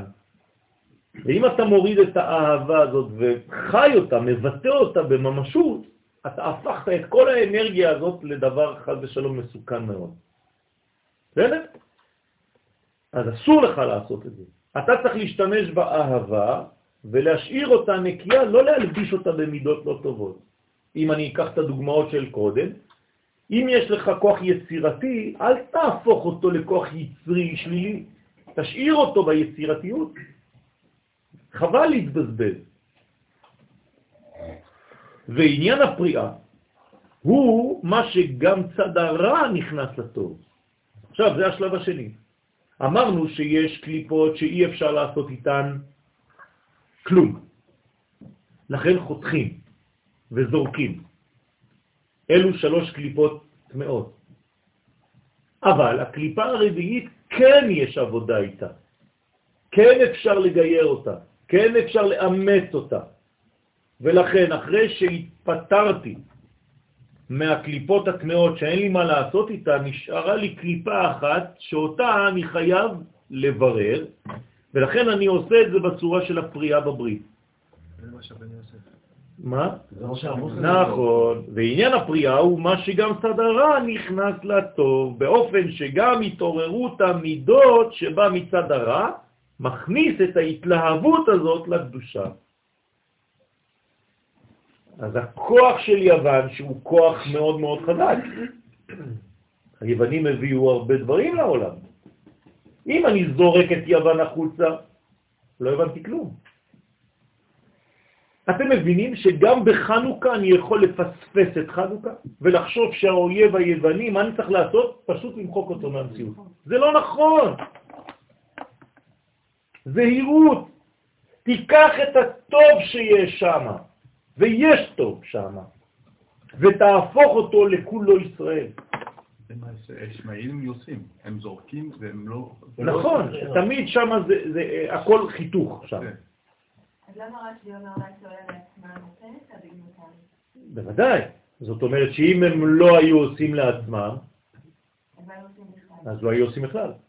וחוץ מזה, אם הם באמת אומרים דברים, והקדוש ברוך הוא למשל באחרית הימים במסכת סוכה, נכון, כתוב שהם יבואו ויטענו, כל מה שעשינו לא עשינו אלא בשביל ישראל. האם הקדוש ברוך הוא אומר להם שמה שזה לא נכון? לא, הוא לא אומר להם שזה לא נכון. אם הקדוש ברוך הוא היה אומר, אתם סתם שקרנים, זה לא נכון, היה זורק אותם, נכון, לכל הרוחות. אבל הוא לא אומר שזה לא נכון. כלומר שיש צד אמיתי במה שהם אומרים. אז אני צריך לדעת איך לתפוס את הצד הזה ולקחת אותו, לאמץ אותו.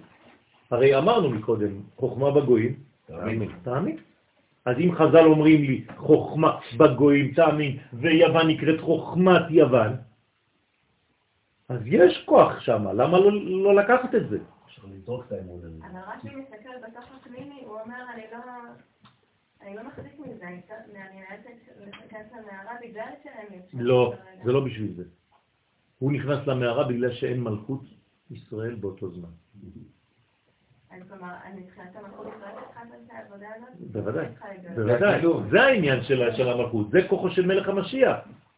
לגייר את הדבר הזה. ולכן הוא הופך להיות אור לגויים. למה הוא, הוא צריך להיות אור לגויים? שילכו לעזאזל.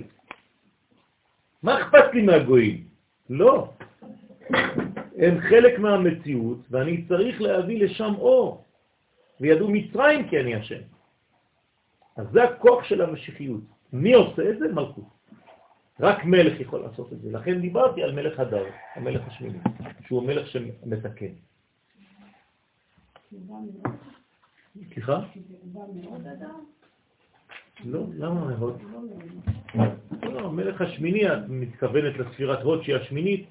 כן.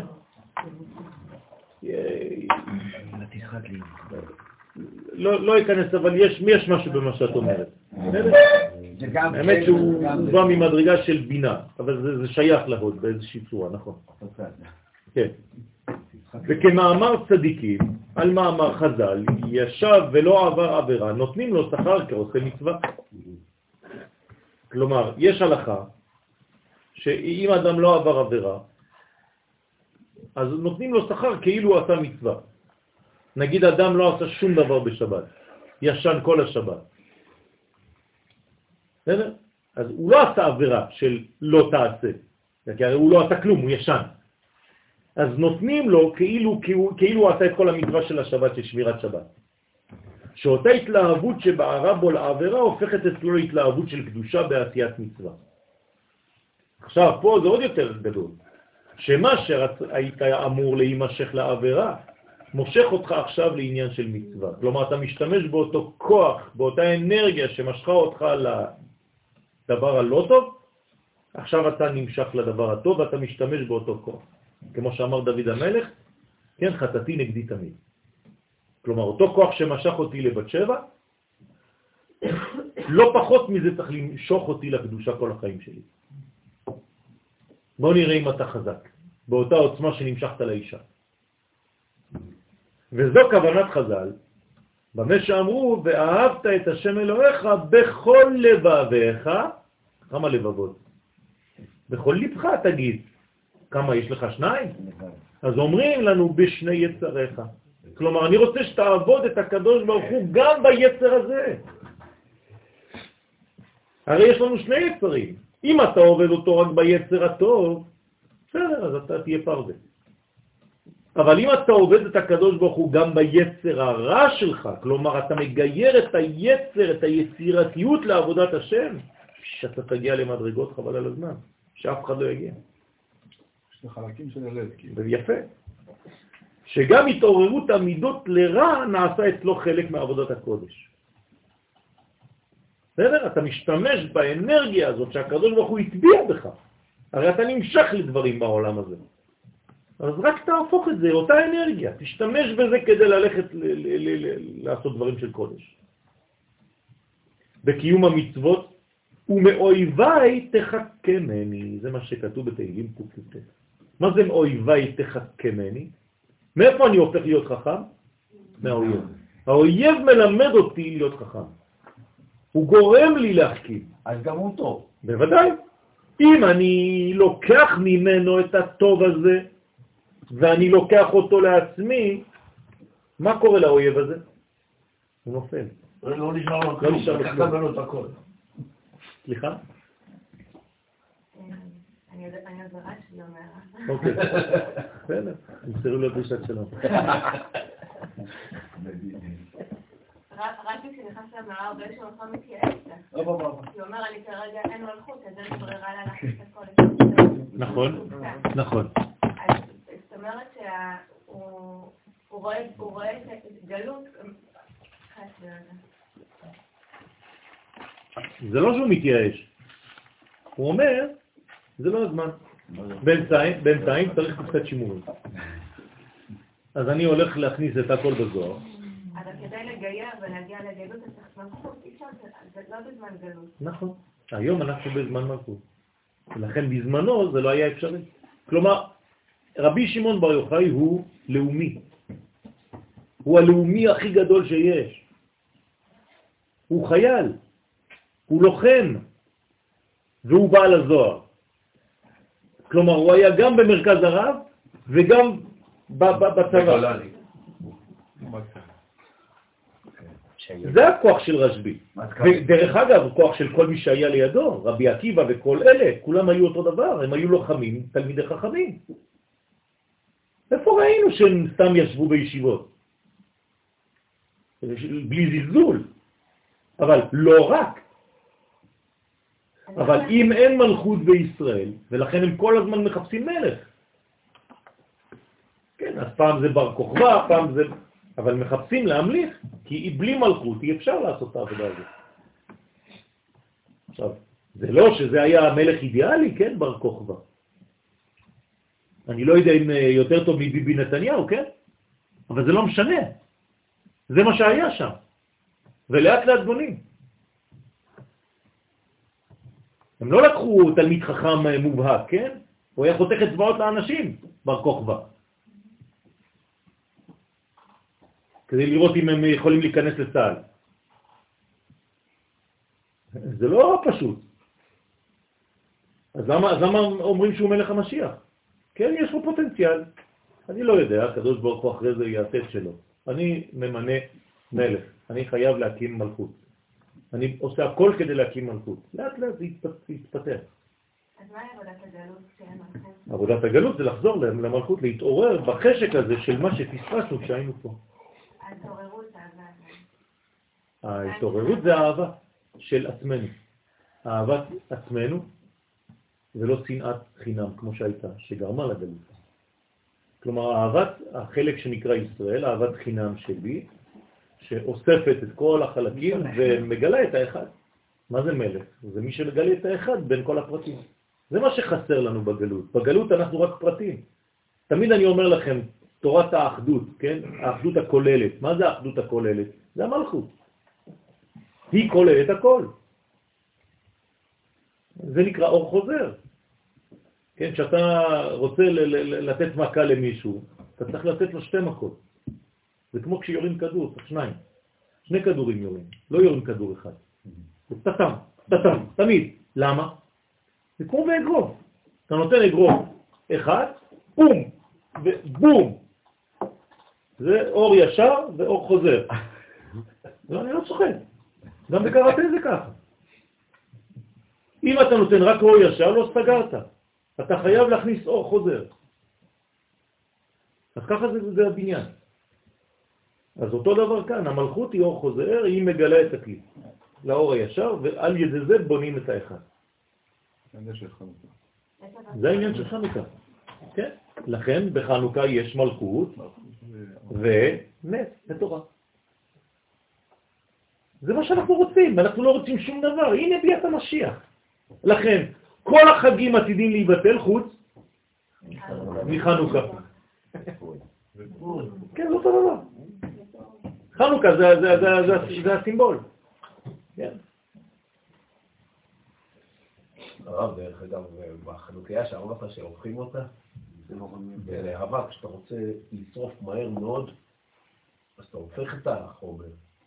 כן. אמרת למה אני מתכוון? כן, כן, כן, כן, נכון. הוא מתקלה פי אלף יותר מהר. נכון, נכון, נכון. עכשיו, מה, מה האידאל, האידאל הגדול הזה? זה חנוכה. גם רש"י משתמש כגון חנוכה כל הזמן. כגון חנוכה. למה? כי הוא אומר, אם, אם הבנתם את היסוד הזה שנמצא בחג הזה, הבנתם את הגאולה. זה חג של גאולה. לכן הוא מחנך אותנו לגאולה, לכן הוא נקרא חינוך. עובדה שאפשר ראיתם לעבוד פעם, גם. פעם חג שנקרא על שם חינוך? תדמיינו לעצמכם שבגלות יש לכם חג שנקרא education. הרי זה, זה השם של החג. מה זה חינוך? למה? לימות המשיח. ומה זה ימות המשיח? שילוב של מלכות ותורה. מקדש מלך עיר מלוכה. אם אתה יודע לחבר מלכות ותורה, תורה ומלכות, זהו. זה נקרא לשם ייחוד קודשא שכינתה, זה אותו דבר. רק שמות אחרים. אותו דבר, זה מינוחים אחרים, שמות אחרים לאותו עיקרון. אז זה החג שמשלב את זה בצורה הכי גדולה שיכולה להיות, גם צבאי וגם רוחני. ודרך אגב, עיקר הנס הוא על מה? על הצבאי, לא נכון. מה אתם אומרים על הניסים? רבים ביד. הרוב זה על זה, אחרי זה, אחרי זה בסוף. כי אם אתה לא מנצח צבאית, איך תיכנס לבית המקדש כדי להדליק? ואחרי זה, כשניצחו, כן, הדליקו. אל תהפוך את הדברים. זאת אומרת שמה קודם למה? המלכות קודמת לכל דבר. כי אם אין לך מלכות, אין לך כלי. אז איפה תתגלה התורה? כלומר, על מה התבסס האור של פח השמן? על הניצחון הצבאי. הוא ישב עליו, הוא התיישב על הניצחון הצבאי. אז לא לזלזל בזה. אז איך זה יכול להיות שכל הזמן הרוח דוחה את החומר יפה. שהוא הולך לעשות מעשה? יפה, יפה. זאת טעות גדולה מאוד. ולכן צריך להיזהר מאוד בדבר הזה ולהבין שחג החנוכה הוא חג שהישראלי הממוצע חוגג אותו בשמחה. למה? למה הישראלים עושים חנוכה? הם אוהבים את החג הזה? לא דתיים. כי הוא אה, קרוב למה שהם מרגישים, בצורה אינטואיטיבית, בריאה, לא שיש יש. כאן ניצחון צבאי. אין בזה יום טוב. והם מקבלים, כשהניצחון הזה, הצבאי, מקבלים להדליק את המנורה, הם ידליקו אותה. והם יברכו אפילו. וישירו כשידליקו. כן, החילוני הכי גדול, תשים לו כיפה והוא יעשה לך, ברוך אתה אלוהינו מלך העולם, כן, בשמחה, שהחיינו וקיימנו והגיענו לזמן הזה. איך, למה? כי בפעם הראשונה אמרת לו שאתה משלב את צה"ל ואת התורה. אז הוא קונה את זה. זה מה שעם ישראל קונה. עם ישראל לא קונה רוח לבד ולא קונה חומר לבד. הוא קונה חומר ורוח. וזה בריא, וזה נורמלי, וגם אנחנו צריכים להיות כאלה. וזה נכון. וזה נכון. ברור. אבל-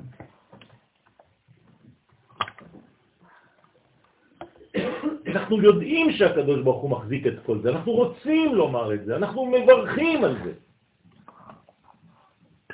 אבל אנחנו יודעים שאנחנו לא, חז ושלום, יושבים בלא מעש, אלא עושים דברים. אז זה מאויביי תחכמני, כן? בתחבולות תעשה לך מלחמה. ולפי זה, יש לבאר ההבדל בין גלות מצרים לגלות בבל. וכן, האחרון, כן, גלות רומי, שגלו ישראל מארצם, לבין גלות יוון שלא גלו משם. תשימו לב, בגלות יוון, הגלות הייתה בארץ ישראל. אז איך זה עובד? איזה מין גלות זאת, שאתה נשאר בארץ ישראל, אז ממה מגלים אותך? זה רעיון. יפה.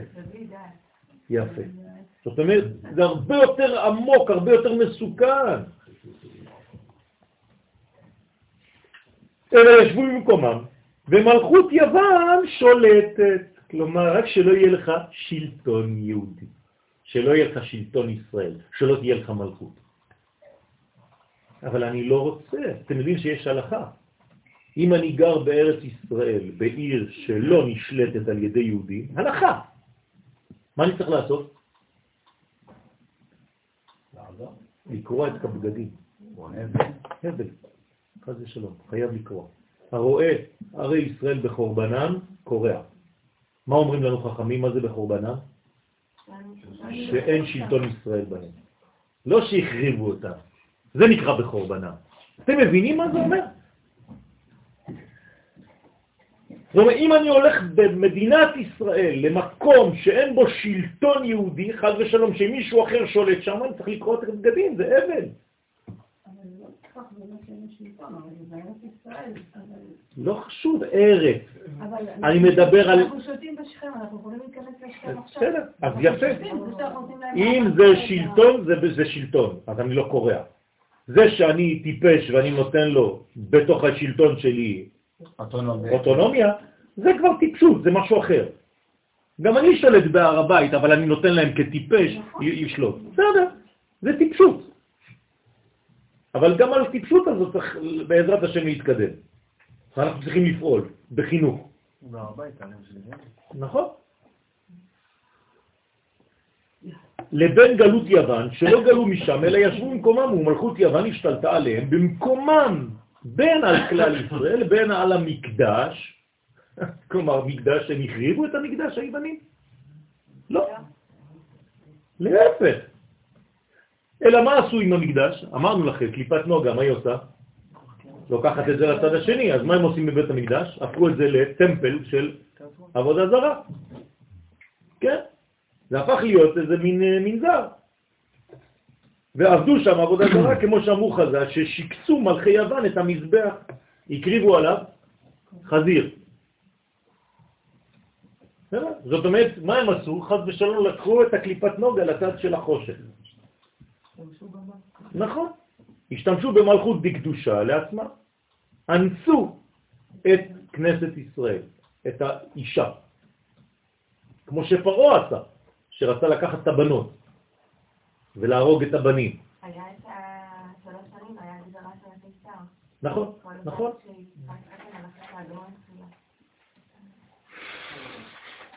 זה מוטיב מרכזי אני רואה. זה מוטיב מרכזי מאוד, החדירה לישראל זה דרך האישה. תמיד. דרך אגב, זה מה שקרה עם דינה. אני לא הייתי פה בפרשה, אבל... מחילה. צריך קצת להשלים קצת. מה זה דינה? מי זאת דינה?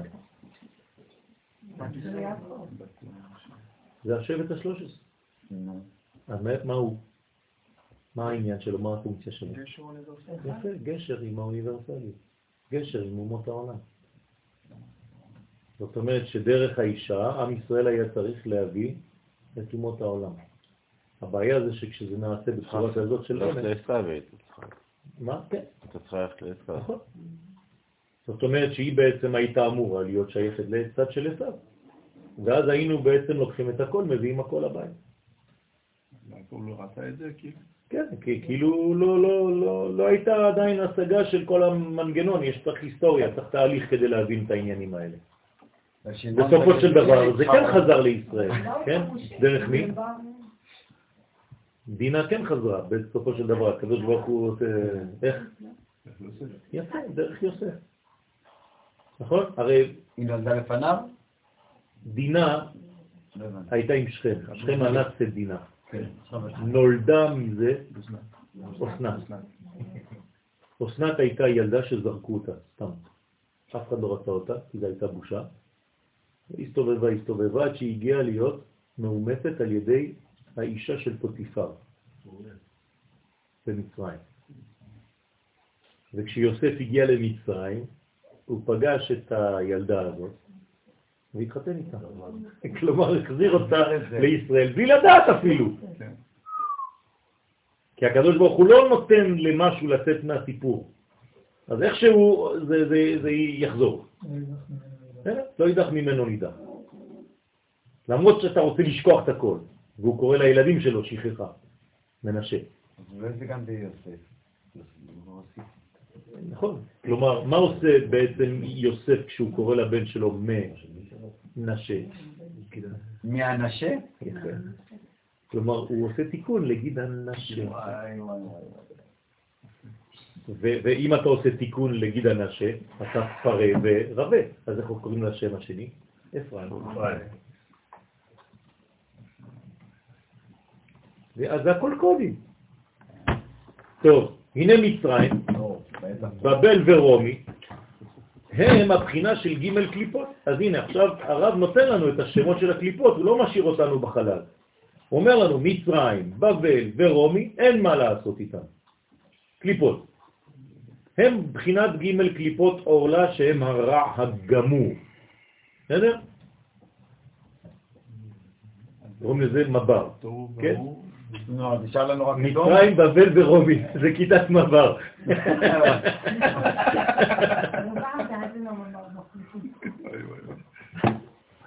בסדר?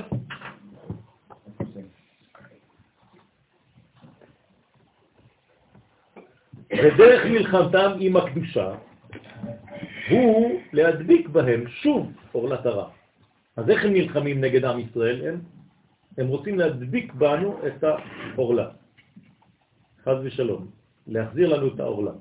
יש אפילו אה, אנשים שבזמנים קודמים, ככה יש שמועות, אני לא יודע כמה זה אמיתי, שהם היו אוכלים את האורלה. אצל הטוניזאים למשל, מכניסים את זה בקוסקוס ואוכלים. מה? כן, אני לא יודע מאיפה נכנס הדבר הזה, או שזה אמיתי או שזה לא אמיתי, אבל אני יודע... לא מאמין. גם אני לא מאמין ואף פעם לא שמעתי דבר כזה, אבל השם ישמור. טוב, זה צריך לקבור וזה נגמר. ולכן הגלו את עם ישראל להיות משועבדים בארצם. אז, אז איך, איך, איך נעשית הגלות בגלויות כאלה, אצל מצרים, בבל ורומי? הם לוקחים אותנו אצלם. כלומר, מאמצים. מאמצים אותנו. כלומר, ישראל עכשיו נמצא אצלם.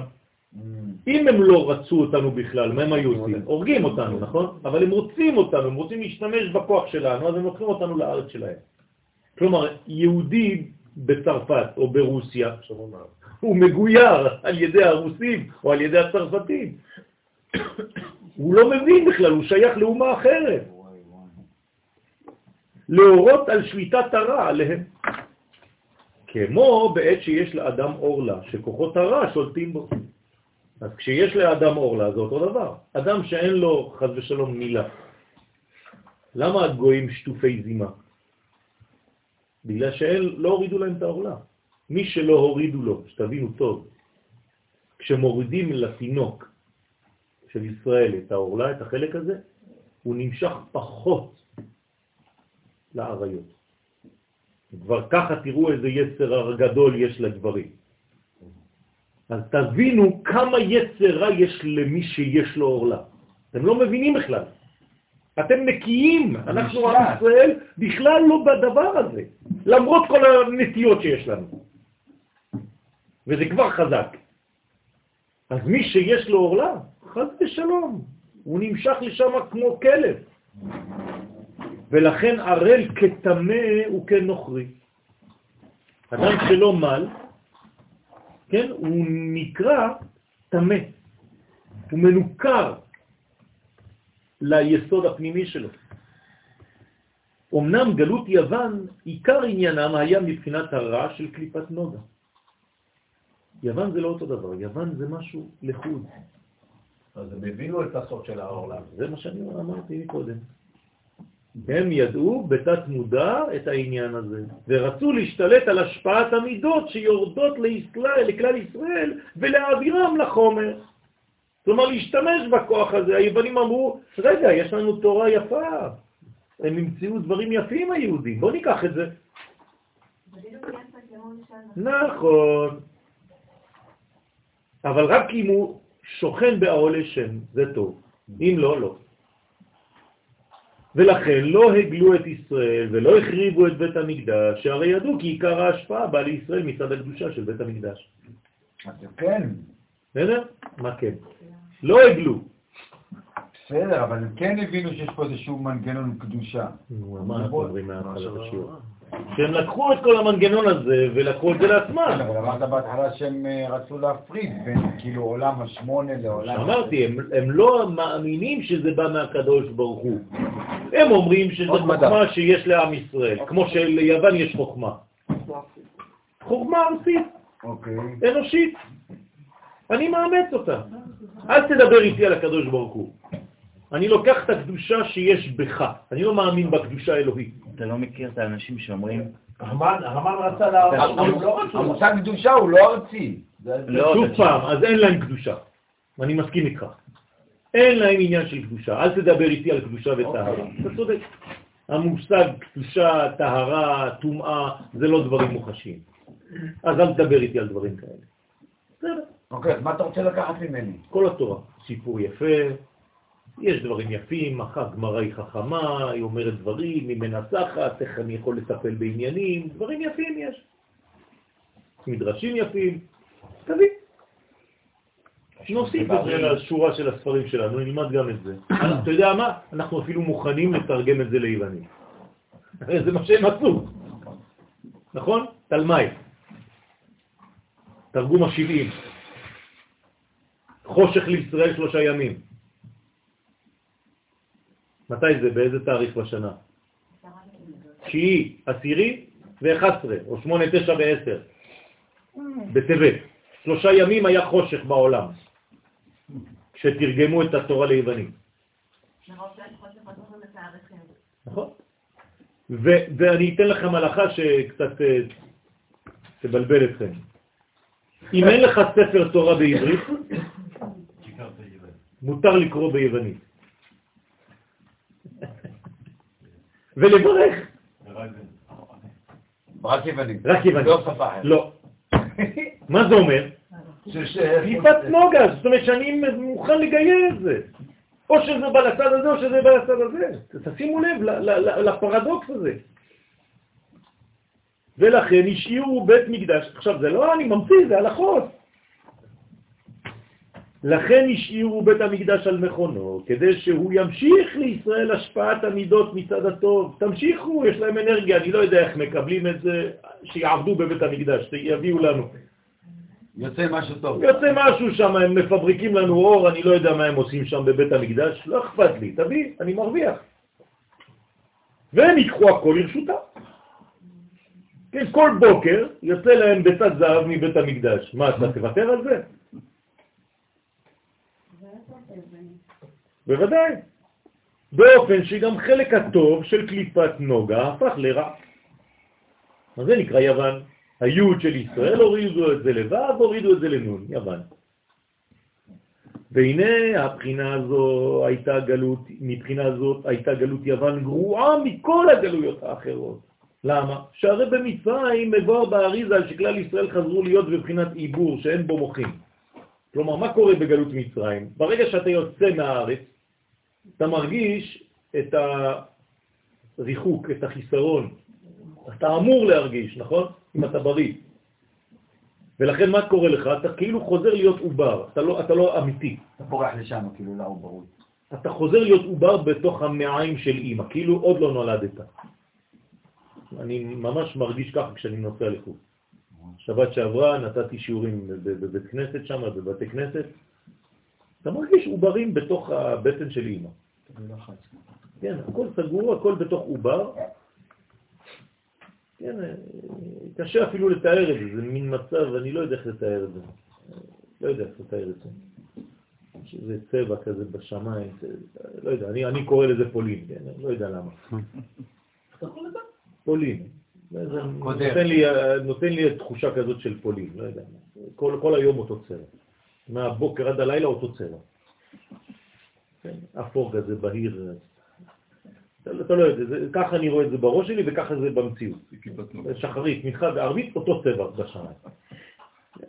בכלל, שחרית, חושך, אתה לא יודע, רק אם לא כתוב לך בשעון באיזה שעה, אתה לא יודע אם אפשר להניח תפילין. עד, עד, עד שמונה חשוך. וממילא גם כשהיה, כן, בהם דבקות הרע, לא היה זה בשלמות, רק באופן חיצוני, כמו העובר שהוא ניזון מאימו ואין זה מחמת עצמו. כלומר, אם הם בתוך עיבור, הם שמורים. כלומר, מצד אחד הם שמורים, הם בתוך קופסה, אבל נכון? לא מבולים. אז בתוך הבטן של אימא, העובר הוא בריא, הוא מוגן. כך הרע שנדבק בישראל, כשהיו במצרים, היה משום יניקתם ממצרים, אז הוא כאילו יונק מבפנים, אבל הוא, זה לא חיצוני. ולכן מיד כשיצאו בבחינת לידה, אז מה זה יציאת מצרים? זה לידה, נכון? לא ינקו מהם, חזרו לשורשם. אז ברגע שהם לא יונקים, אז הם חוזרים לשורש. כאילו עם ישראל מתנתק, כמו הניתוק בין התינוק לבין האימא. כמאמר חז"ל שמלו עצמם ביום צאתם ממצרים. לכן מה הם עשו ביום היציאה? ברית מילה. נכון? בלילה לפני יציאת מצרים, כולם מלו את עצמם, אתם זוכרים? לקחו את הדם של הברית ואת הדם של הטלה ושמו על המשקוף ועל שתי המזוזות. בלי זה לא יצאו ממצרים, רק מי שעשה את זה יצא. גם אם היית בגיל 70 או אם היית בגיל 5. כולם, כל הזכרים מלו. שהוא עניין הסרת הרע שדבק בהם. כלומר, מתנתקו ממצרים באופן טוטלי, מוחלט. וכן בגלות בבל ומדי, שהם היו בבחינת דורמיתה.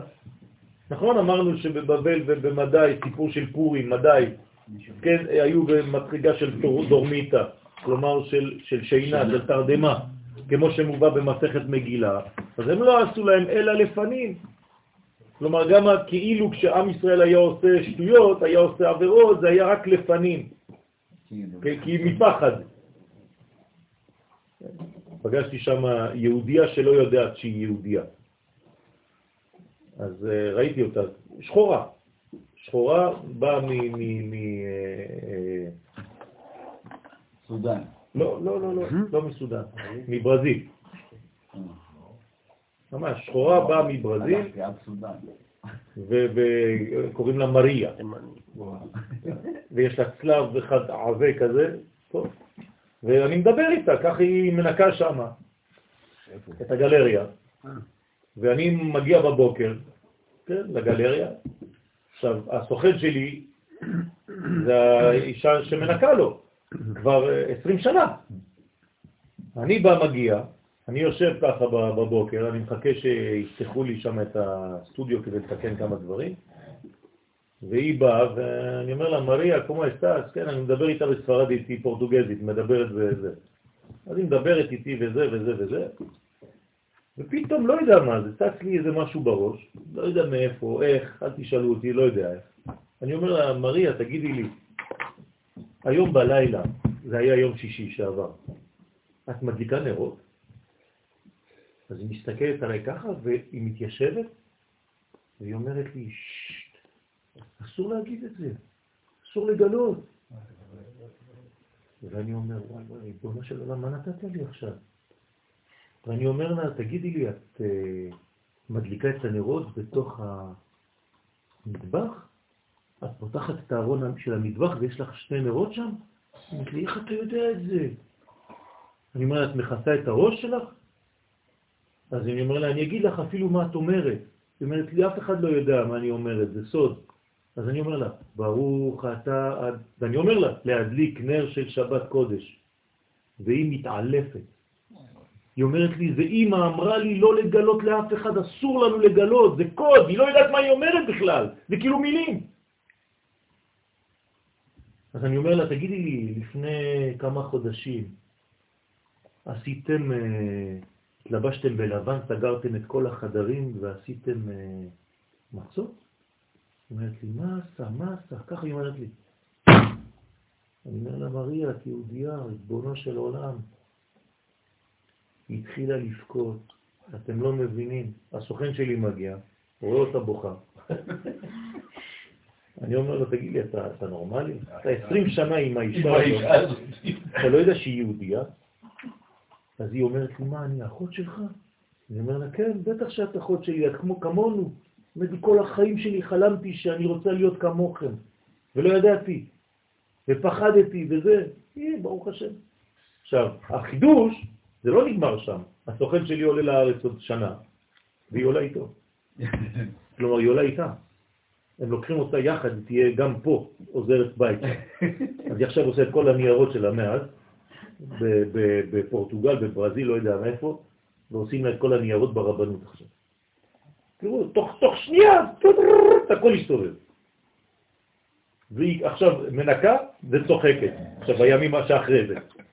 היא אומרת לי, אה, אני כמוכם, אני כמוכם. ככה, סיפור. תבינו איך זה מגיע. ברוך השם. שגם מה שהשתחוו לצלם לא היה, לא היה אלא בבחינה חיצונית ולא נדבק בהם הרע הגמור. הנה, אותם אנשים.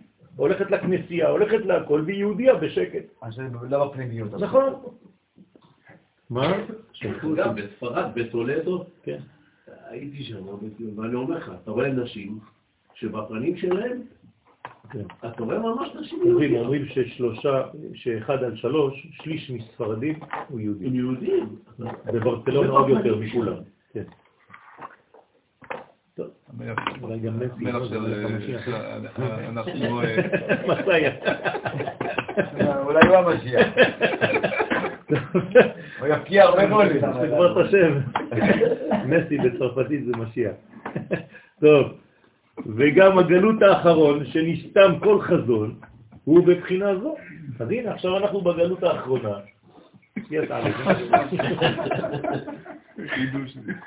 לא. כן, בגלות האחרונה, זה אדום וישמעאל, זה אותו דבר. זה הכל נסתם, כל החזון נסתם, כלומר אנחנו לא רואים את העתיד. אבל גלות יוון רצו לנצח את הבחינה של קליפת נוגה. שאם כי ישראל נשארו על אדמתם ובית המקדש קיים, לא מצינו בדברי האריזה שהיה איזה בחינה של העלם וקטנות בגלות זו. כלומר, האריזל אומר שהם היו כאילו בגדלות, השאירו את עם ישראל בגדלות. להפך, רצו שיהיו הכי גדולים. למה? כדי לנוק מהם הכי הרבה.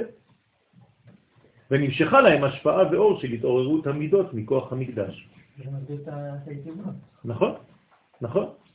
והיוונים השתלטו על השפעה הזו, פשוט מאוד. הם לקחו מן המוכן. אז למעשה, תראה, אני מנסה להבין את המתייוונים. הם- שברו אותם, כי הם. לא רצו להרוג אותם, הם לא... נכון, נכון. בחשיבה שלהם, נכון. זאת אומרת שיש יסוד, יש יסוד למתייוון להימשך, למה הוא נמשך לשם? יש יסוד, נכון? אבל צריך להיות מאוד מאוד מאוד עמוק כדי לא ללכת לאיבוד שם. ולכן צריך להיות רק חשמונה. חשמונאים. אם אתה לא שייך לשמונה ולא לומד את זה, זה כמו היום. אה, למה היום זה שונה? זה אותו דבר. כל מי שנכנס לתרבות אמריקה, כל מי שנכנס לתרבות אירופה וחי רק על זה, כן, כשאתה שומע איזה משהו טוב, אומרים לך זה כמו אירופה. למה? למה זה נכנס לזה? כי אין לימוד מספיק עמוק של שמונה. אין את התורה הזאת, תורת הסוד. מי שלא לומד את התורה בסגנון כזה, הוא לא יכול, הוא נופל, רבותיי. הוא לא יכול להחזיק מעמד. רק התורה הזאת יכולה להציל אותנו. בדע, ספרה, יפקון ישראל מן גלותה ברחמים. רק בספר הזה, בספרים האלה, יוצאים אנחנו, כן, ברחמים מהגלות האחרונה. מי שלא לומד את התורה העמוקה הזאת, הוא לא יכול. זה נקרא כי לא יכול לו. זה התורה הזאת. ולכן הייתה גרועה שבגלויות עד שנקראת בחינת חושך. אז אם זה לא אור, זה חושך. פשוט בולעים אותך. לעומת תוהו ובוהו שבשאר הגלויות, כן? תוהו ובוהו. זה שם שאר הגלויות, בבל ומדי. זה לא אותו דבר. פה זה מדרגה אחרת, זה חושך, בולעים אותך. ומטעם זה לא מצינו בחז"ל שום סיבה של חטא לגלות זו. אין סיבה לגלות הזאת. חכמים לא אומרים גלו בגלל שנאת חילם, גלו בגלל אה, מחירת יוסף, גלו בגלל לא יודע מה. אין. על יוון. יש לכם משהו? אין. לא כתוב כלום. למה הגיעה הגלות הזאת? אה, של מה? צורך. נכון. אבל אני אומר לכם מה. מה? מה הסיבה? זה זאת הגלות, עוד יותר מסוכן, זה בתוך הארץ. מה, מה כן? מה חסר? מלכות, יפה מאוד. הרי זה מה שהם עשו החשמונאים, הקימו מלכות יתר על 200 שנה, 208 שנים. זה מה שהיה חסר, כלומר היה תורה. מלא תורה, אבל מה לא היה? מלכות. 208 זה עוד הפעם העשר. זה חשוב, אבל הייתה תורה. תורה בלי מלכות זה לא תורה פנימית. לא, אם הייתה תורה פנימית הייתה מלכות. עכשיו אתה מבין מה זה תורת הסוד. מה זה תורת הסוד? תורה ומלכות. מי שלא לומד תורת הסוד, הוא יכול ללמוד תורה, ולא אכפת לו מי יהיה מלך בישראל. כמו שאני שומע לפעמים, לא אכפת לי מי יהיה בשלטון פה, העיקר שתהיה לי ישיבה.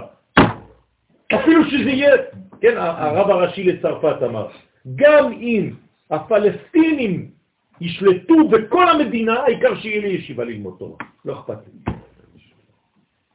תורה בלי מלכות. אתה לא מבין כלום.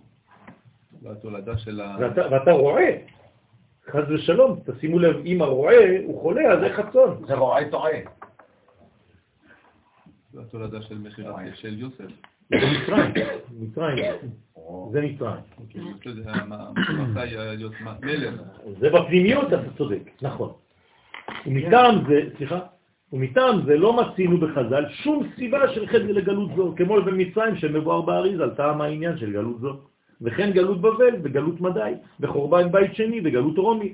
כל זה יש להם סיבות. ואילו על גלות יוון לא נאמר בחז"ל מהו החטא שחטאו ישראל שעבורו סבלו מגלות זו.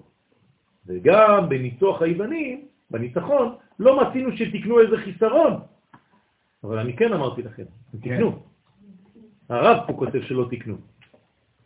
כן, מחילה מכבוד הרב, אני אומר שכן תקנו. על ידי זה שהקימו מלכות. נתחיל מהם. אמנם הביאור כדברנו שכל הגלויות שהן מבחינת הרע גמור ועורלה, אבל גלות יוון, שהיא מקליפת נוגה, היא המלחמה התמידית. כלומר, הדבר הזה נמשך, הוא לא הפסיק. ולכן זה נקרא חינוך, חנוכה. שאם זה היה נגמר, לא היינו חוגגים היום את הדבר הזה. עצם העובדה שזה ממשיך, בגלל זה אנחנו מחויבים כל שנה מחדש לעניין הזה. דרך אגב, אתם זוכרים מה קרה לאדם הראשון באותה תקופה? עד אותה תקופה האדם הראשון חשב שהעולם הולך ונחשך. נכון? עד ש... כתוב עד תקופת תבל, תבת, סליחה. זאת אומרת עד שחנוכה הגיע, ואז הוא ראה שבעצם הימים הולכים ומתארחים. כלומר, הקדוש ברוך הוא מוסיף אור בעולם. זאת אומרת שאם אתה שואל את עצמך האם הקדוש ברוך הוא מדליק חנוכיה, כן. הרי החנוכיה זה שהוא מוסיף עכשיו אור. מחנוכה הקדוש ברוך הוא מוסיף שמש ביום. אז גם הוא מדליק. לא גם הוא, גם אנחנו. הוא מדליק לפני. בגלל שהוא מדליק, אנחנו מדליקים. הרב, ברשותך, זה לא קשור, אבל השאלה ממה שכתבת בספר שלך, אור הגנוז, אור שזה רחמים מרובים של השם, שהולך ומוסיף אור. כן. בדיוק בעניין הזה. אז אנחנו חוזרים לראשית, כן. שהראשית זה בעצם העולם במידת הדין, אז איך זה מסתדר? פשוט מאוד, השורש של דין זה רחמים. כלומר, השורש העליון של כל הדין הזה זה לא דין כמו שאת מתרגמת ואני מתרגם היום. אבל זה לא כאילו, מגיע או לא מגיע לנו? לא, זה מידת הרחמים הגדולים, שזה האמת האבסולוטית, אז אין מגיע ולא מגיע. זה מה ש... זה העניין, זה האור. זה כבר לא טוב ורע, לא מגיע ולא מגיע, זה פשוט אבסולוטי, זה אור כל כך גדול, כן, שהוא בעצם האור הבסיסי של החיים. זה עץ חיים, זה כבר לא עץ הדעת. שרבי עקיבא הגיע. נכון, זה במונחים שלנו בעולם הזה, צריך להבין שהדין הראשוני הזה הוא רחמים גדולים. זה גם מה שאנחנו נותנים לו. נכון. שרבי עקיבא הגיע ברמה... נכון, האחד. נכון, שרבי עקיבא יצאה נשמתו באחד הזה. זה העניין. לכן בשורש הבריאה של בחינה זו, שיש בה טוב ורק, שזה כאן זה נופל, ולא צריך שום סיבה לזה. וזה מובן למה לא קבעו חכמים יום טוב מיד עם הניסחון. למה לא קבעו את החג מיד חכמים? והמתינו לשנה הבאה. לראות אם זה קורה עוד פעם. האמת שלא כתוב לשנה הבאה. הגמרא לא אומרת שהם קבעו את זה לשנה הבאה, מה כתוב שם? אה, יפה. לשנה אחרת. אז אני לא יודע מתי זה. לשנה אחרת. אז הרב אומר לנו פה שזה שנה אחרי, כן? כמובן בברייתא במסכת שבת. דרך אגב, איזה דף זה? לא. כ"ה. לא. לא. כ"א. כמעט. כ"א כ"ב. בסדר? כ"א כ"ב. אז לכן שם כתוב לשנה אחרת, כבעום, כן? ועשום ימים טובים בהלל והודאה. ככה כתוב בגמרא. זאת אומרת שלא עשו את זה מיד, למה? יש לכם תשובה? והוא משום שניצחון זהו חלק ממלחמה תמידית של הקליפה. אם הם היו עושים את זה באותה שעה, מה זה היה אומר? שזה היה בגלל האירוע. אבל אם הם עושים את זה לשנה אחרת, מה זה אומר? שזה נצחי. זה מה שרצו לקבוע חז"ל. תשימו לב, הם לא יזדרזו להגיד מיד מיד אנחנו דתיים, בוא נקבע חג. לא. הם אמרו, אם נקבע חג עכשיו, יבינו שזה בגלל האירוע. לא נקבע חג עכשיו, נקבע לשנה אחרת, כדי שיבינו שזה תמיד זה שנה אחרת. שילמדו שזה נצחי, שזה מלחמה נצחית. תמידית, יומיומית, של קליפת נוגה, שיש בה רע וטוב, אשר על זה נאמר בתורה, הוא לאום מלאום יאמץ. מה זה הוא לאום מלאום יאמץ? איזה קליפה זה? נוגה. עכשיו אתם מבינים מה זה קליפת נוגה. ולאום מי לאום יאמץ, כלומר אם זה לוקח את זה, או זה לוקח את זה. יפה. רב יעבוד צעיר. כלומר, אנחנו לא צריכים לחסל את עשיו, אלא לשעבד אותו תחת הקדושה. כלומר, לגייר אותו, להביא אותו למדרגה שלנו, לא, לא שיהפוך יהודי, כן? אבל ש, שאני ורוכב על חמור, בוא נגיד ככה, הנה זה המשיח. מה זה אני ורוכב על חמור? להבה רוכבת על חומר. זה לא איזה חמר, כן? בוריקו. כן, אני ורוכב על חמור. דיברתי קצת על זה שבוע שעבר גם כן בצרפת, ההוא חזר הביתה, אומר לי, כל החיים שלי לימדו אותי שהמשיח יבוא על חמור ואני מחכה כמו חמור לחמור. אמרתי לי, שני חמורים, כן. כן, זה החומר. דברים פשוטים, כן, שפה כולם יודעים כבר, אבל אה, מסכנים, הם בחושך. ולא שייך לעשות ימים טובים, הניצחון זה כל עוד שאין מגיעים לניצחון הסופי שיהיה לעתיד, לעת התיקון. לכן, מאיפה בעצם באה חנוכה? מהעבר או מהעתיד? מהעתיד, מהשמונה. לכן אנחנו בעצם חוגגים חג של עתיד. לכן איך קוראים לחג של עתיד? חינוך. הרי אנחנו מתחנכים לדבר הזה, כדי שכשנהיה גדולים נוכל להשיג את זה. בדרך כלל אתה חוגג דברים של העבר. רק עם ישראל יכול לחגוג דברים של העתיד. לא. בוודאי, אבל לא, לא קיבלנו את זה. לא ראינו את זה. אז מתי זה יתגלה? לעתיד לבוא. עכשיו, הוא גנז את זה למי? לצדיקים. אז מי זה הצדיקים האלה? אנחנו, לא לפחד. לא לפחד, זה הדור שלנו. ברוך השם. עם ישראל היום חוזר להיות צדיק. ועמך, כולם צדיקים, לעולם ירשו ארץ. ארץ זה. זה עם ישראל, בארץ ישראל, אנחנו היום נקראים צדיקים. כן, חסד לאברהם אומר את זה. אין פה, נכון? חסד לאברהם. צריך להביא לפה אחד. בעזרת השם, נדע. כל מי שגר בארץ ישראל נקרא צדיק. אפילו שנראה בעיניך כרשע. וחילוק, חלוק משאר ניסים כגון מצרים והמן שניצחו את הרע מבחינת מילה והסתרת העורלה מכלל ישראל. ורק אחר שראו לשנה הבאה כי בימים אלו מושפע מלמעלה הערה והשפעה מיוחדת לנצח את חלק הרע של קליפת נוגה בימים אלו. כלומר, הרב אומר לנו שבימים ההם בזמן הזה. זה מה שזה אומר. מה זה אומר? שבחנוכה במשך שמונה ימים אנחנו מקבלים אור מ... משמונה. לכן אנחנו אומרים הלל שלם בברכה. אתם מכירים חג שאומרים הלל שלם כל השבוע ככה? שמונה ימים? לא שבוע, שמונה ימים? אין! לא קיים. על מה אתה אומר הלל? על יום העצמאות. זה יום העצמאות, זה, זה, זה מלחמה, זה כוח ניצחון ורוח, זה אותו דבר. זה שילוב של שמיים וארץ. אז זה אומרים הלל שלם, בברכה. אז זה מודים. כמו שכתב האריזל, כי בכל שנה ושנה בימים אלו ספירת ההוד בתיקון. אז מה אני צריך לכוון כשאני מדליק? הרי אני מדליק למטה, נכון? אמרתי שאני עומד, כן. אני לא מתכופף, אני לא יושב, אני עומד בעמידה, אני מוריד את היד שלי כלפי מטה ומדליק. אני מדליק בגובה של הברית, כלומר בגובה של הרגליים שלי, בגובה של נצח והוד, בגובה שנפגם, ואני צריך באותו זמן שאני מדליק לתקן את הקומה הזאת, כלומר לתקן את הרגליים של החיים שלי, לקנות לעצמי רגליים חדשות. לא בפעם מלכות. יציבות, בוודאי. לכן עשאום ימי הלל והודאה. כן, זה בסדר חנוכה. וזה איפה הביאור במה שאומרים כשעמדה מלכות יוון הרשעה על עמך ישראל, להשכיחם תורתך ולהעבירה מחוקי רצונך. לא לבטל תורתך וחוקי רצונך, לא לבטל, להשכיחם. כלומר, תשכח שאתה, שאתה יונק משם.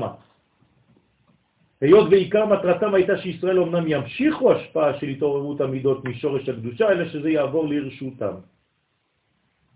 כלומר, אין לכם, לכם חלק של מי החלק? שלנו. כלומר, אתם רק, אנחנו משתמשים בכם כ... כצינור, כאמצעי. כלומר, עם ישראל הופך להיות אמצעי למי? ליוון. אבל זה- אבל זה אמור להיות ככה. נכון, יפה מאוד, יפה מאוד, אבל בתנאי ש... מרצון שלנו. יפה. ומה זה רצון? ומלכותו ברצון כי קיבלו עליהם. יפה מאוד. זה בדיוק אותו עניין, לכן זה מסוכן, לכן המתייוונים נפלו לפח. כי הם אמרו, אבל זה בדיוק האידיאל של עם ישראל. לא נכון, זה נכון רק שעם ישראל יש לו מלכות. ואיך יש לך מלכות? וברצון מלכותו קיבלו עליהם. ולכן לא הגלו את ישראל ולא באו לעק- לעקרם, כן? לעקרם ממקור הקדושה. כל זה נרמז במה שנאמר בפרשת נוח, יפת אלוהים ליפת, אבל בתנאי וישכון באהולה שם.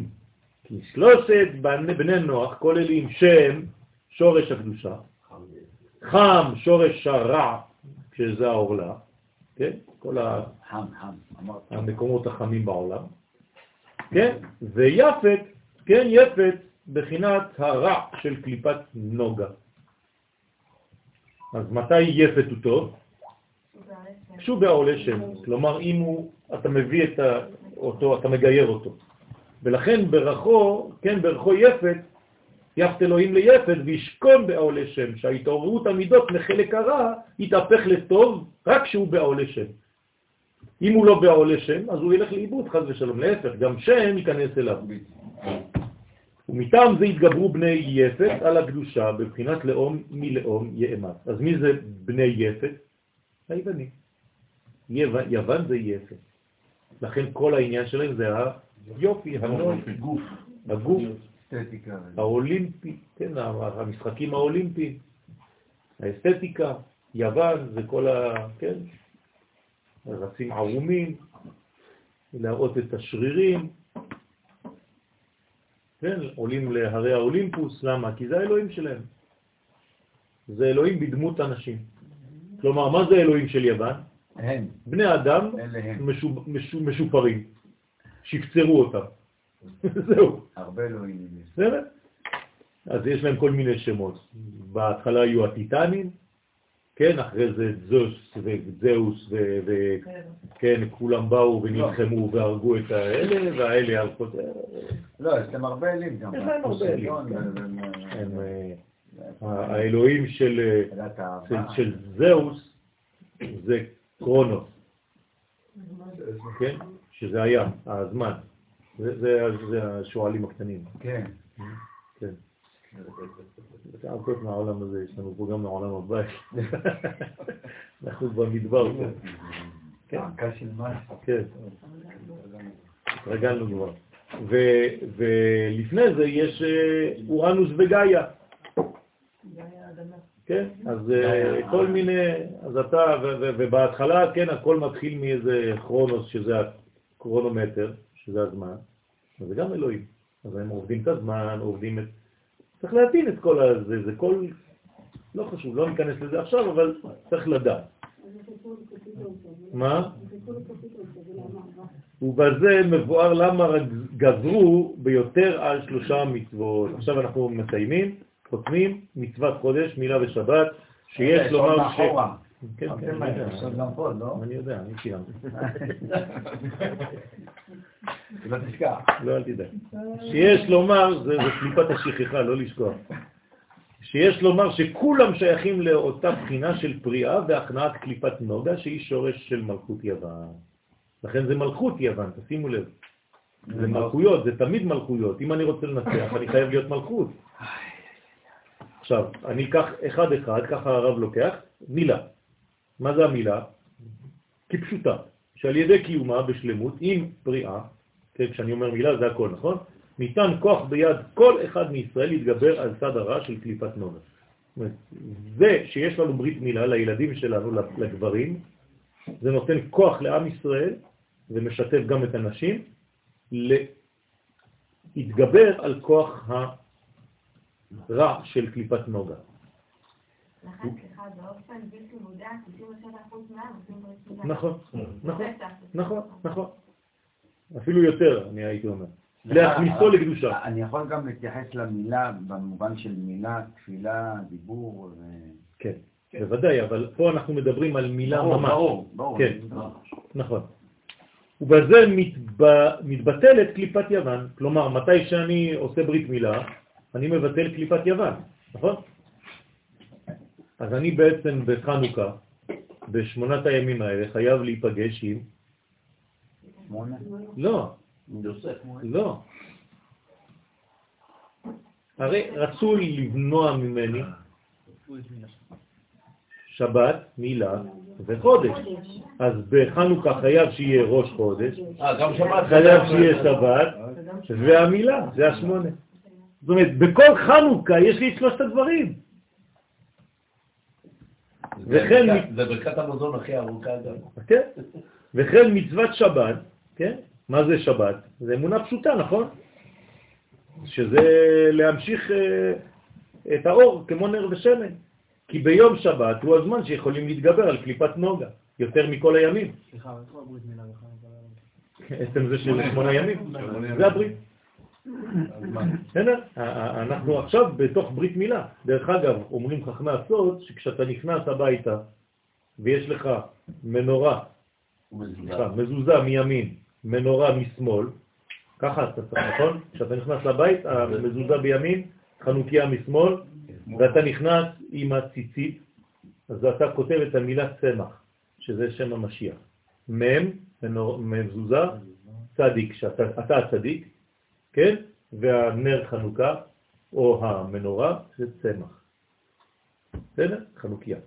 זאת אומרת שהמילה צמח, שזה שמו של משיח, זה אנחנו. כל אחד מאיתנו הופך להיות כוח משיחי. את צמח דוד עבדך מהרת תצמיח. כן, שהתעוררות המידות גם לחומריות יתעלו לקדושה. הנה, תשימו לב.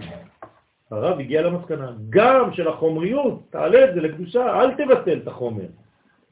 וכמאמר צדיקים על הפסוק, ושמרתם את השבת, כי קודש היא.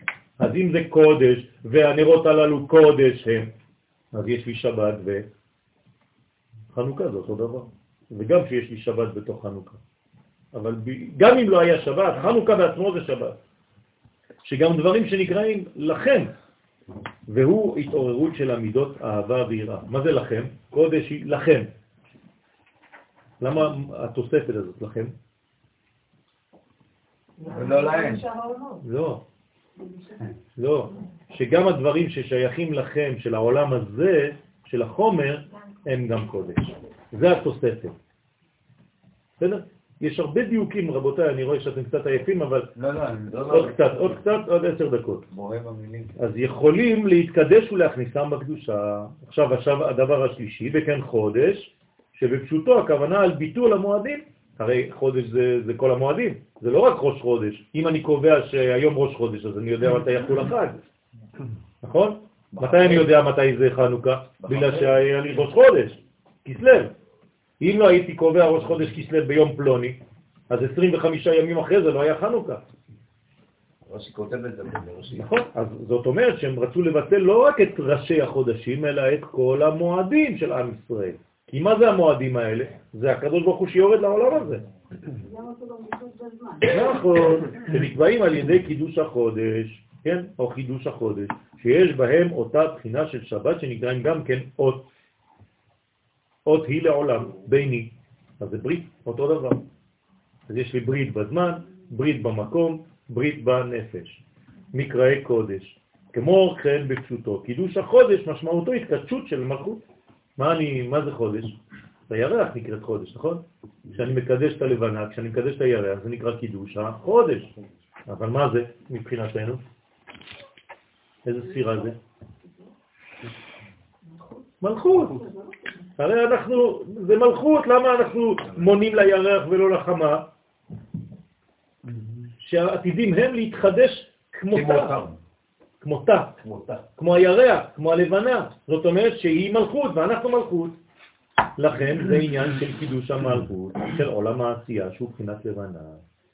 רב למעשה... מה? לא, מקדשים אותה כשהיא כבר מתחילה להיבנות, לפני. עד... שהיא אה, שלמה. משהו מאוד מעניין. אה, מה? תגיד, תגיד. אה, טוב. עדיף שלא. טוב. מה רצית להגיד? שיש לנו בשמונת הימים, יש לנו את כל האותות. נכון. אבל גם את כל האותות, כולל את התפילין, את הכל, יש הכל. כן. ועל ידי שבית דין אומרים מקודש, נמצא לישראל כל הכוח עליון להתגבר על עולם העשייה. אז מה אנחנו עושים בעצם? מתגברים על עולם העשייה, מקודשת, מקודשת, שיש בו טוב ורע, כי עולם העשייה יש בו טוב ויש בו רע. אז אם אני שולט על עולם העשייה, אז אני בעצם שולט על קליפת נוגה. כל העולם שלנו, אמרתי לכם מקודם, הוא קליפת נוגה. סליחה. אבל אם אני מגיע לרק אור, כן. בסוף יהיה רק אור, כן, זה לא מסתדר. מה לא מסתדר? אתה רוצה כל הזמן חושך, יתגלה? לא, חי את החושר גם.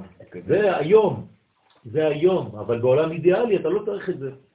מה זה? אוקיי, אז אז בשביל... הקדוש ברוך הוא לא צריך חושך כדי להיות אור, לא. הוא אור. הוא ברא חושך כדי שמתוך החושך נחזור לאור, אבל ברגע שהאור יחזור, אתה כבר לא תצטרך לראות את החושך מגו חשוכה, אלא נהורה מתוך נהורה. זה מושג אבל שאנחנו לא יכולים להבין. נכון, היום אנחנו לא יכולים להבין את זה. היום אתה חייב לראות את האנטיתזה כדי לראות את ה... את ה... להגיע לסינתזה. אבל אני חושב על בית המקדש הראשון והשני, אז... כי אתה זה יודע לא. כי זה לא, לא, לא, ידעו, ידעו עדיין, זה לא שלם. עוד לא הגיע גם המשיח, מלכות, גם הכל, גם... אבל עוד לא היה גילוי של מלך המשיח, זה לא היה בניין סופי, ידעו את זה. לכן, כיוון ששלוש מצוות אלו יש בהם עיקר המשכת כוח וגבורה לישראל, תשימו לב למילים שהרב משתמש בהם, כן? גבורה. זה לא פשוט בשביל אדם חרדי, כן? למה? כי, כי, כי זה, זה, זה גבורה לאומית פה, זה צבא. והרב הרב הוא חסיד סלונים, כן? אה, אז עיקר המשכת כוח וגבורה לישראל, להתגבר. כן, דרך אגב, הגמטריה של יוון זה 66. זה בגלל שכתוב אני השם אלוהיכם, כן? אה, 66 זה היה, הווה ויהיה. 66 זה היה, הווה ויהיה. נכון. אז מה הם אמרו? הם אמרו, אנחנו בעצם, אה, 66, יוון, אנחנו היה, הווה ויהיה, אנחנו הוויה. חס ושלום. בשם אדנות זה 65, אז הם אמרו, אנחנו אחד למעלה. הם בעצם הכי קרובים אלינו. הכי קרובים אלינו, בדיוק, בדיוק, בדיוק. לכן קליפת נוגה, לכן החמירו ביותר בגימל מצוות אלו. לכן אנחנו צריכים להחמיר ביותר בגימל מצוות אלו. כלומר, שבת, אין, אין לעבור על שבת. חודש חשוב מאוד, לקדש את החודש. וברית מילה. כמו שאנחנו דואגים לברית מילה, ככה צריך לדאוג לשבת וככה צריך לדאוג ל... ברית מילה זה הכי קל. זה לא הכי קל, אבל זה, זה נראה לנו היום, כי קיבלנו את זה בשמחה, אז אנחנו מקיימים את זה בשמחה. אתה יודע כמה? כי זה כמעט הכל במעשה. לא, לא, לא, לא, המעשה הוא הוא האחרון. עצם זה שאתה בכלל ניגש לדבר הזה, זה כבר חידוש. בסדר, אבל כרגע אנחנו עושים את זה, כולם גם אם זה לא... למה? כי קיבלנו את זה בשמחה, בהתחלה. לא קיבלנו את זה בכוח. לכן אנחנו ממשיכים לעשות את זה בשמחה. וכיוון שקיבלו בשמחה, עושים את זה בשמחה, ככה כתוב. אה, נכון, מתעוררות כל ה... כל ה... כן, האנשים שמתרחקים, אז כולם...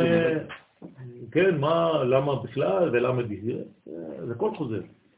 אבל ברור שכוונתם להעביר מחוקי רצונך כולל קיום כל התורה על ידי מיתות אהבה ויראה שכל זה יעבור לרשות העם.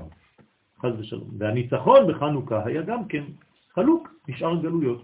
כמו שאומרים, מסרת גיבורים ביד חלשים. תשימו לב, הרב מדגיש פה את הגבורה הלאומית, את הגבורה הצבאית. אבל למה מדברים על- שלטון יהודי שנמשך עוד 200 שנה אחר כך? בשמונה. מי לא לא מדבר?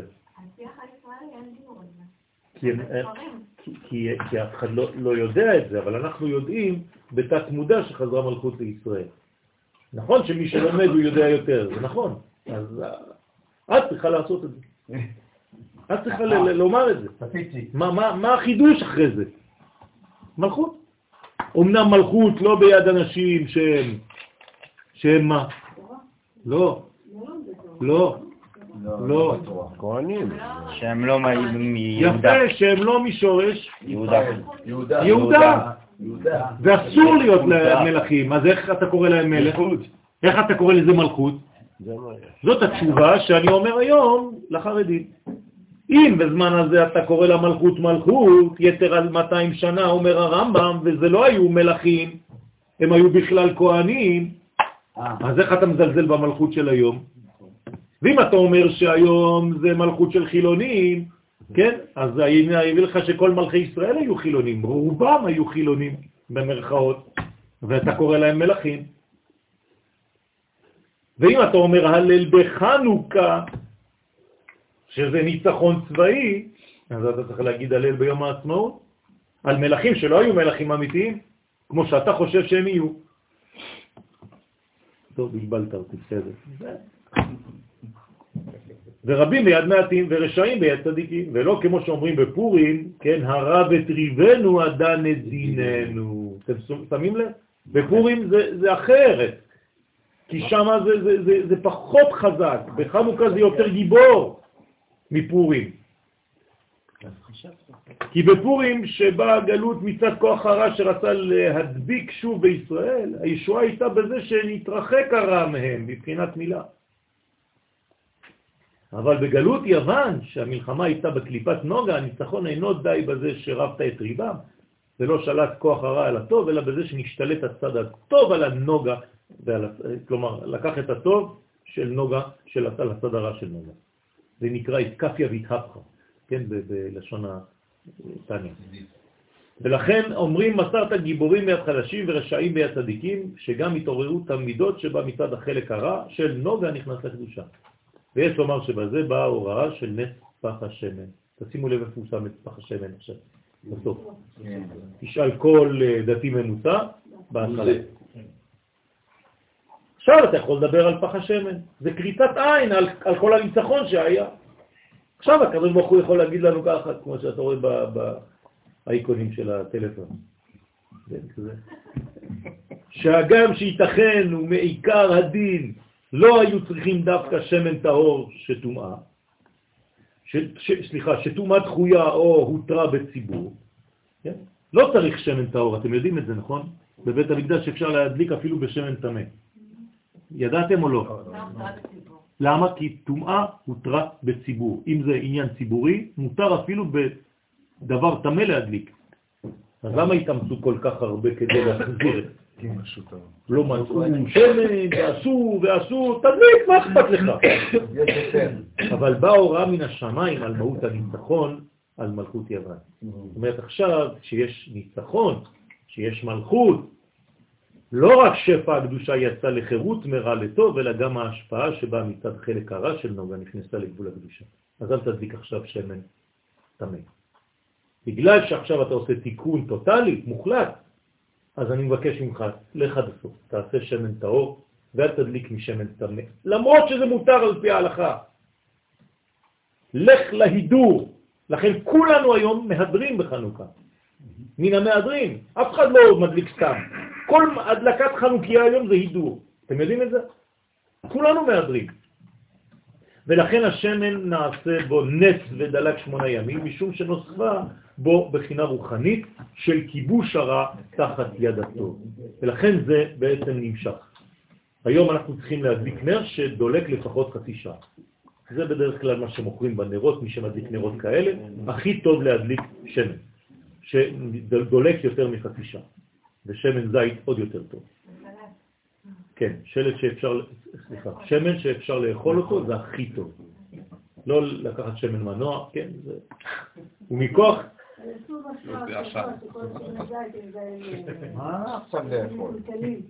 נכון, נכון, נכון. לקחת שמן שאתה יכול.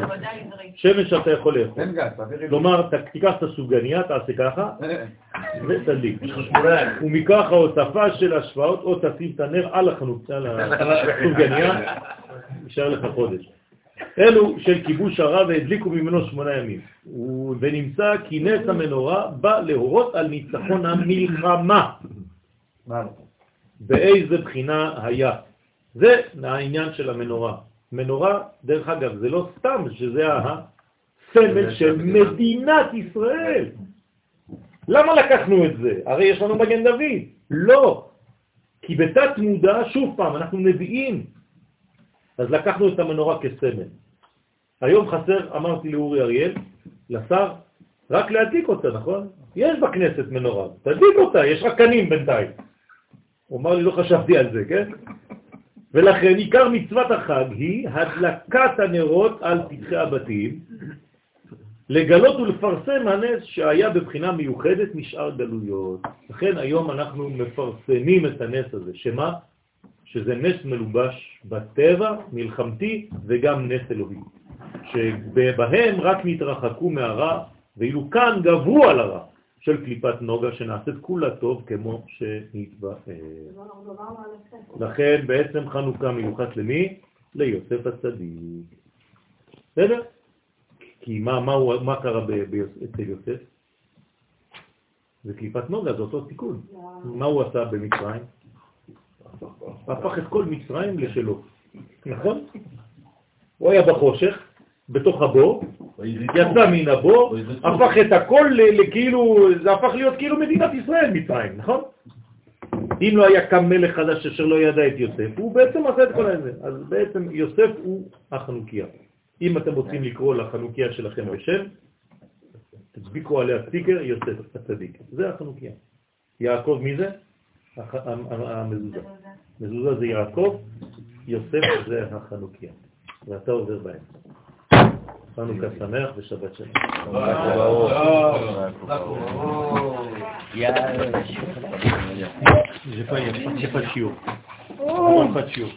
Bon. Euh.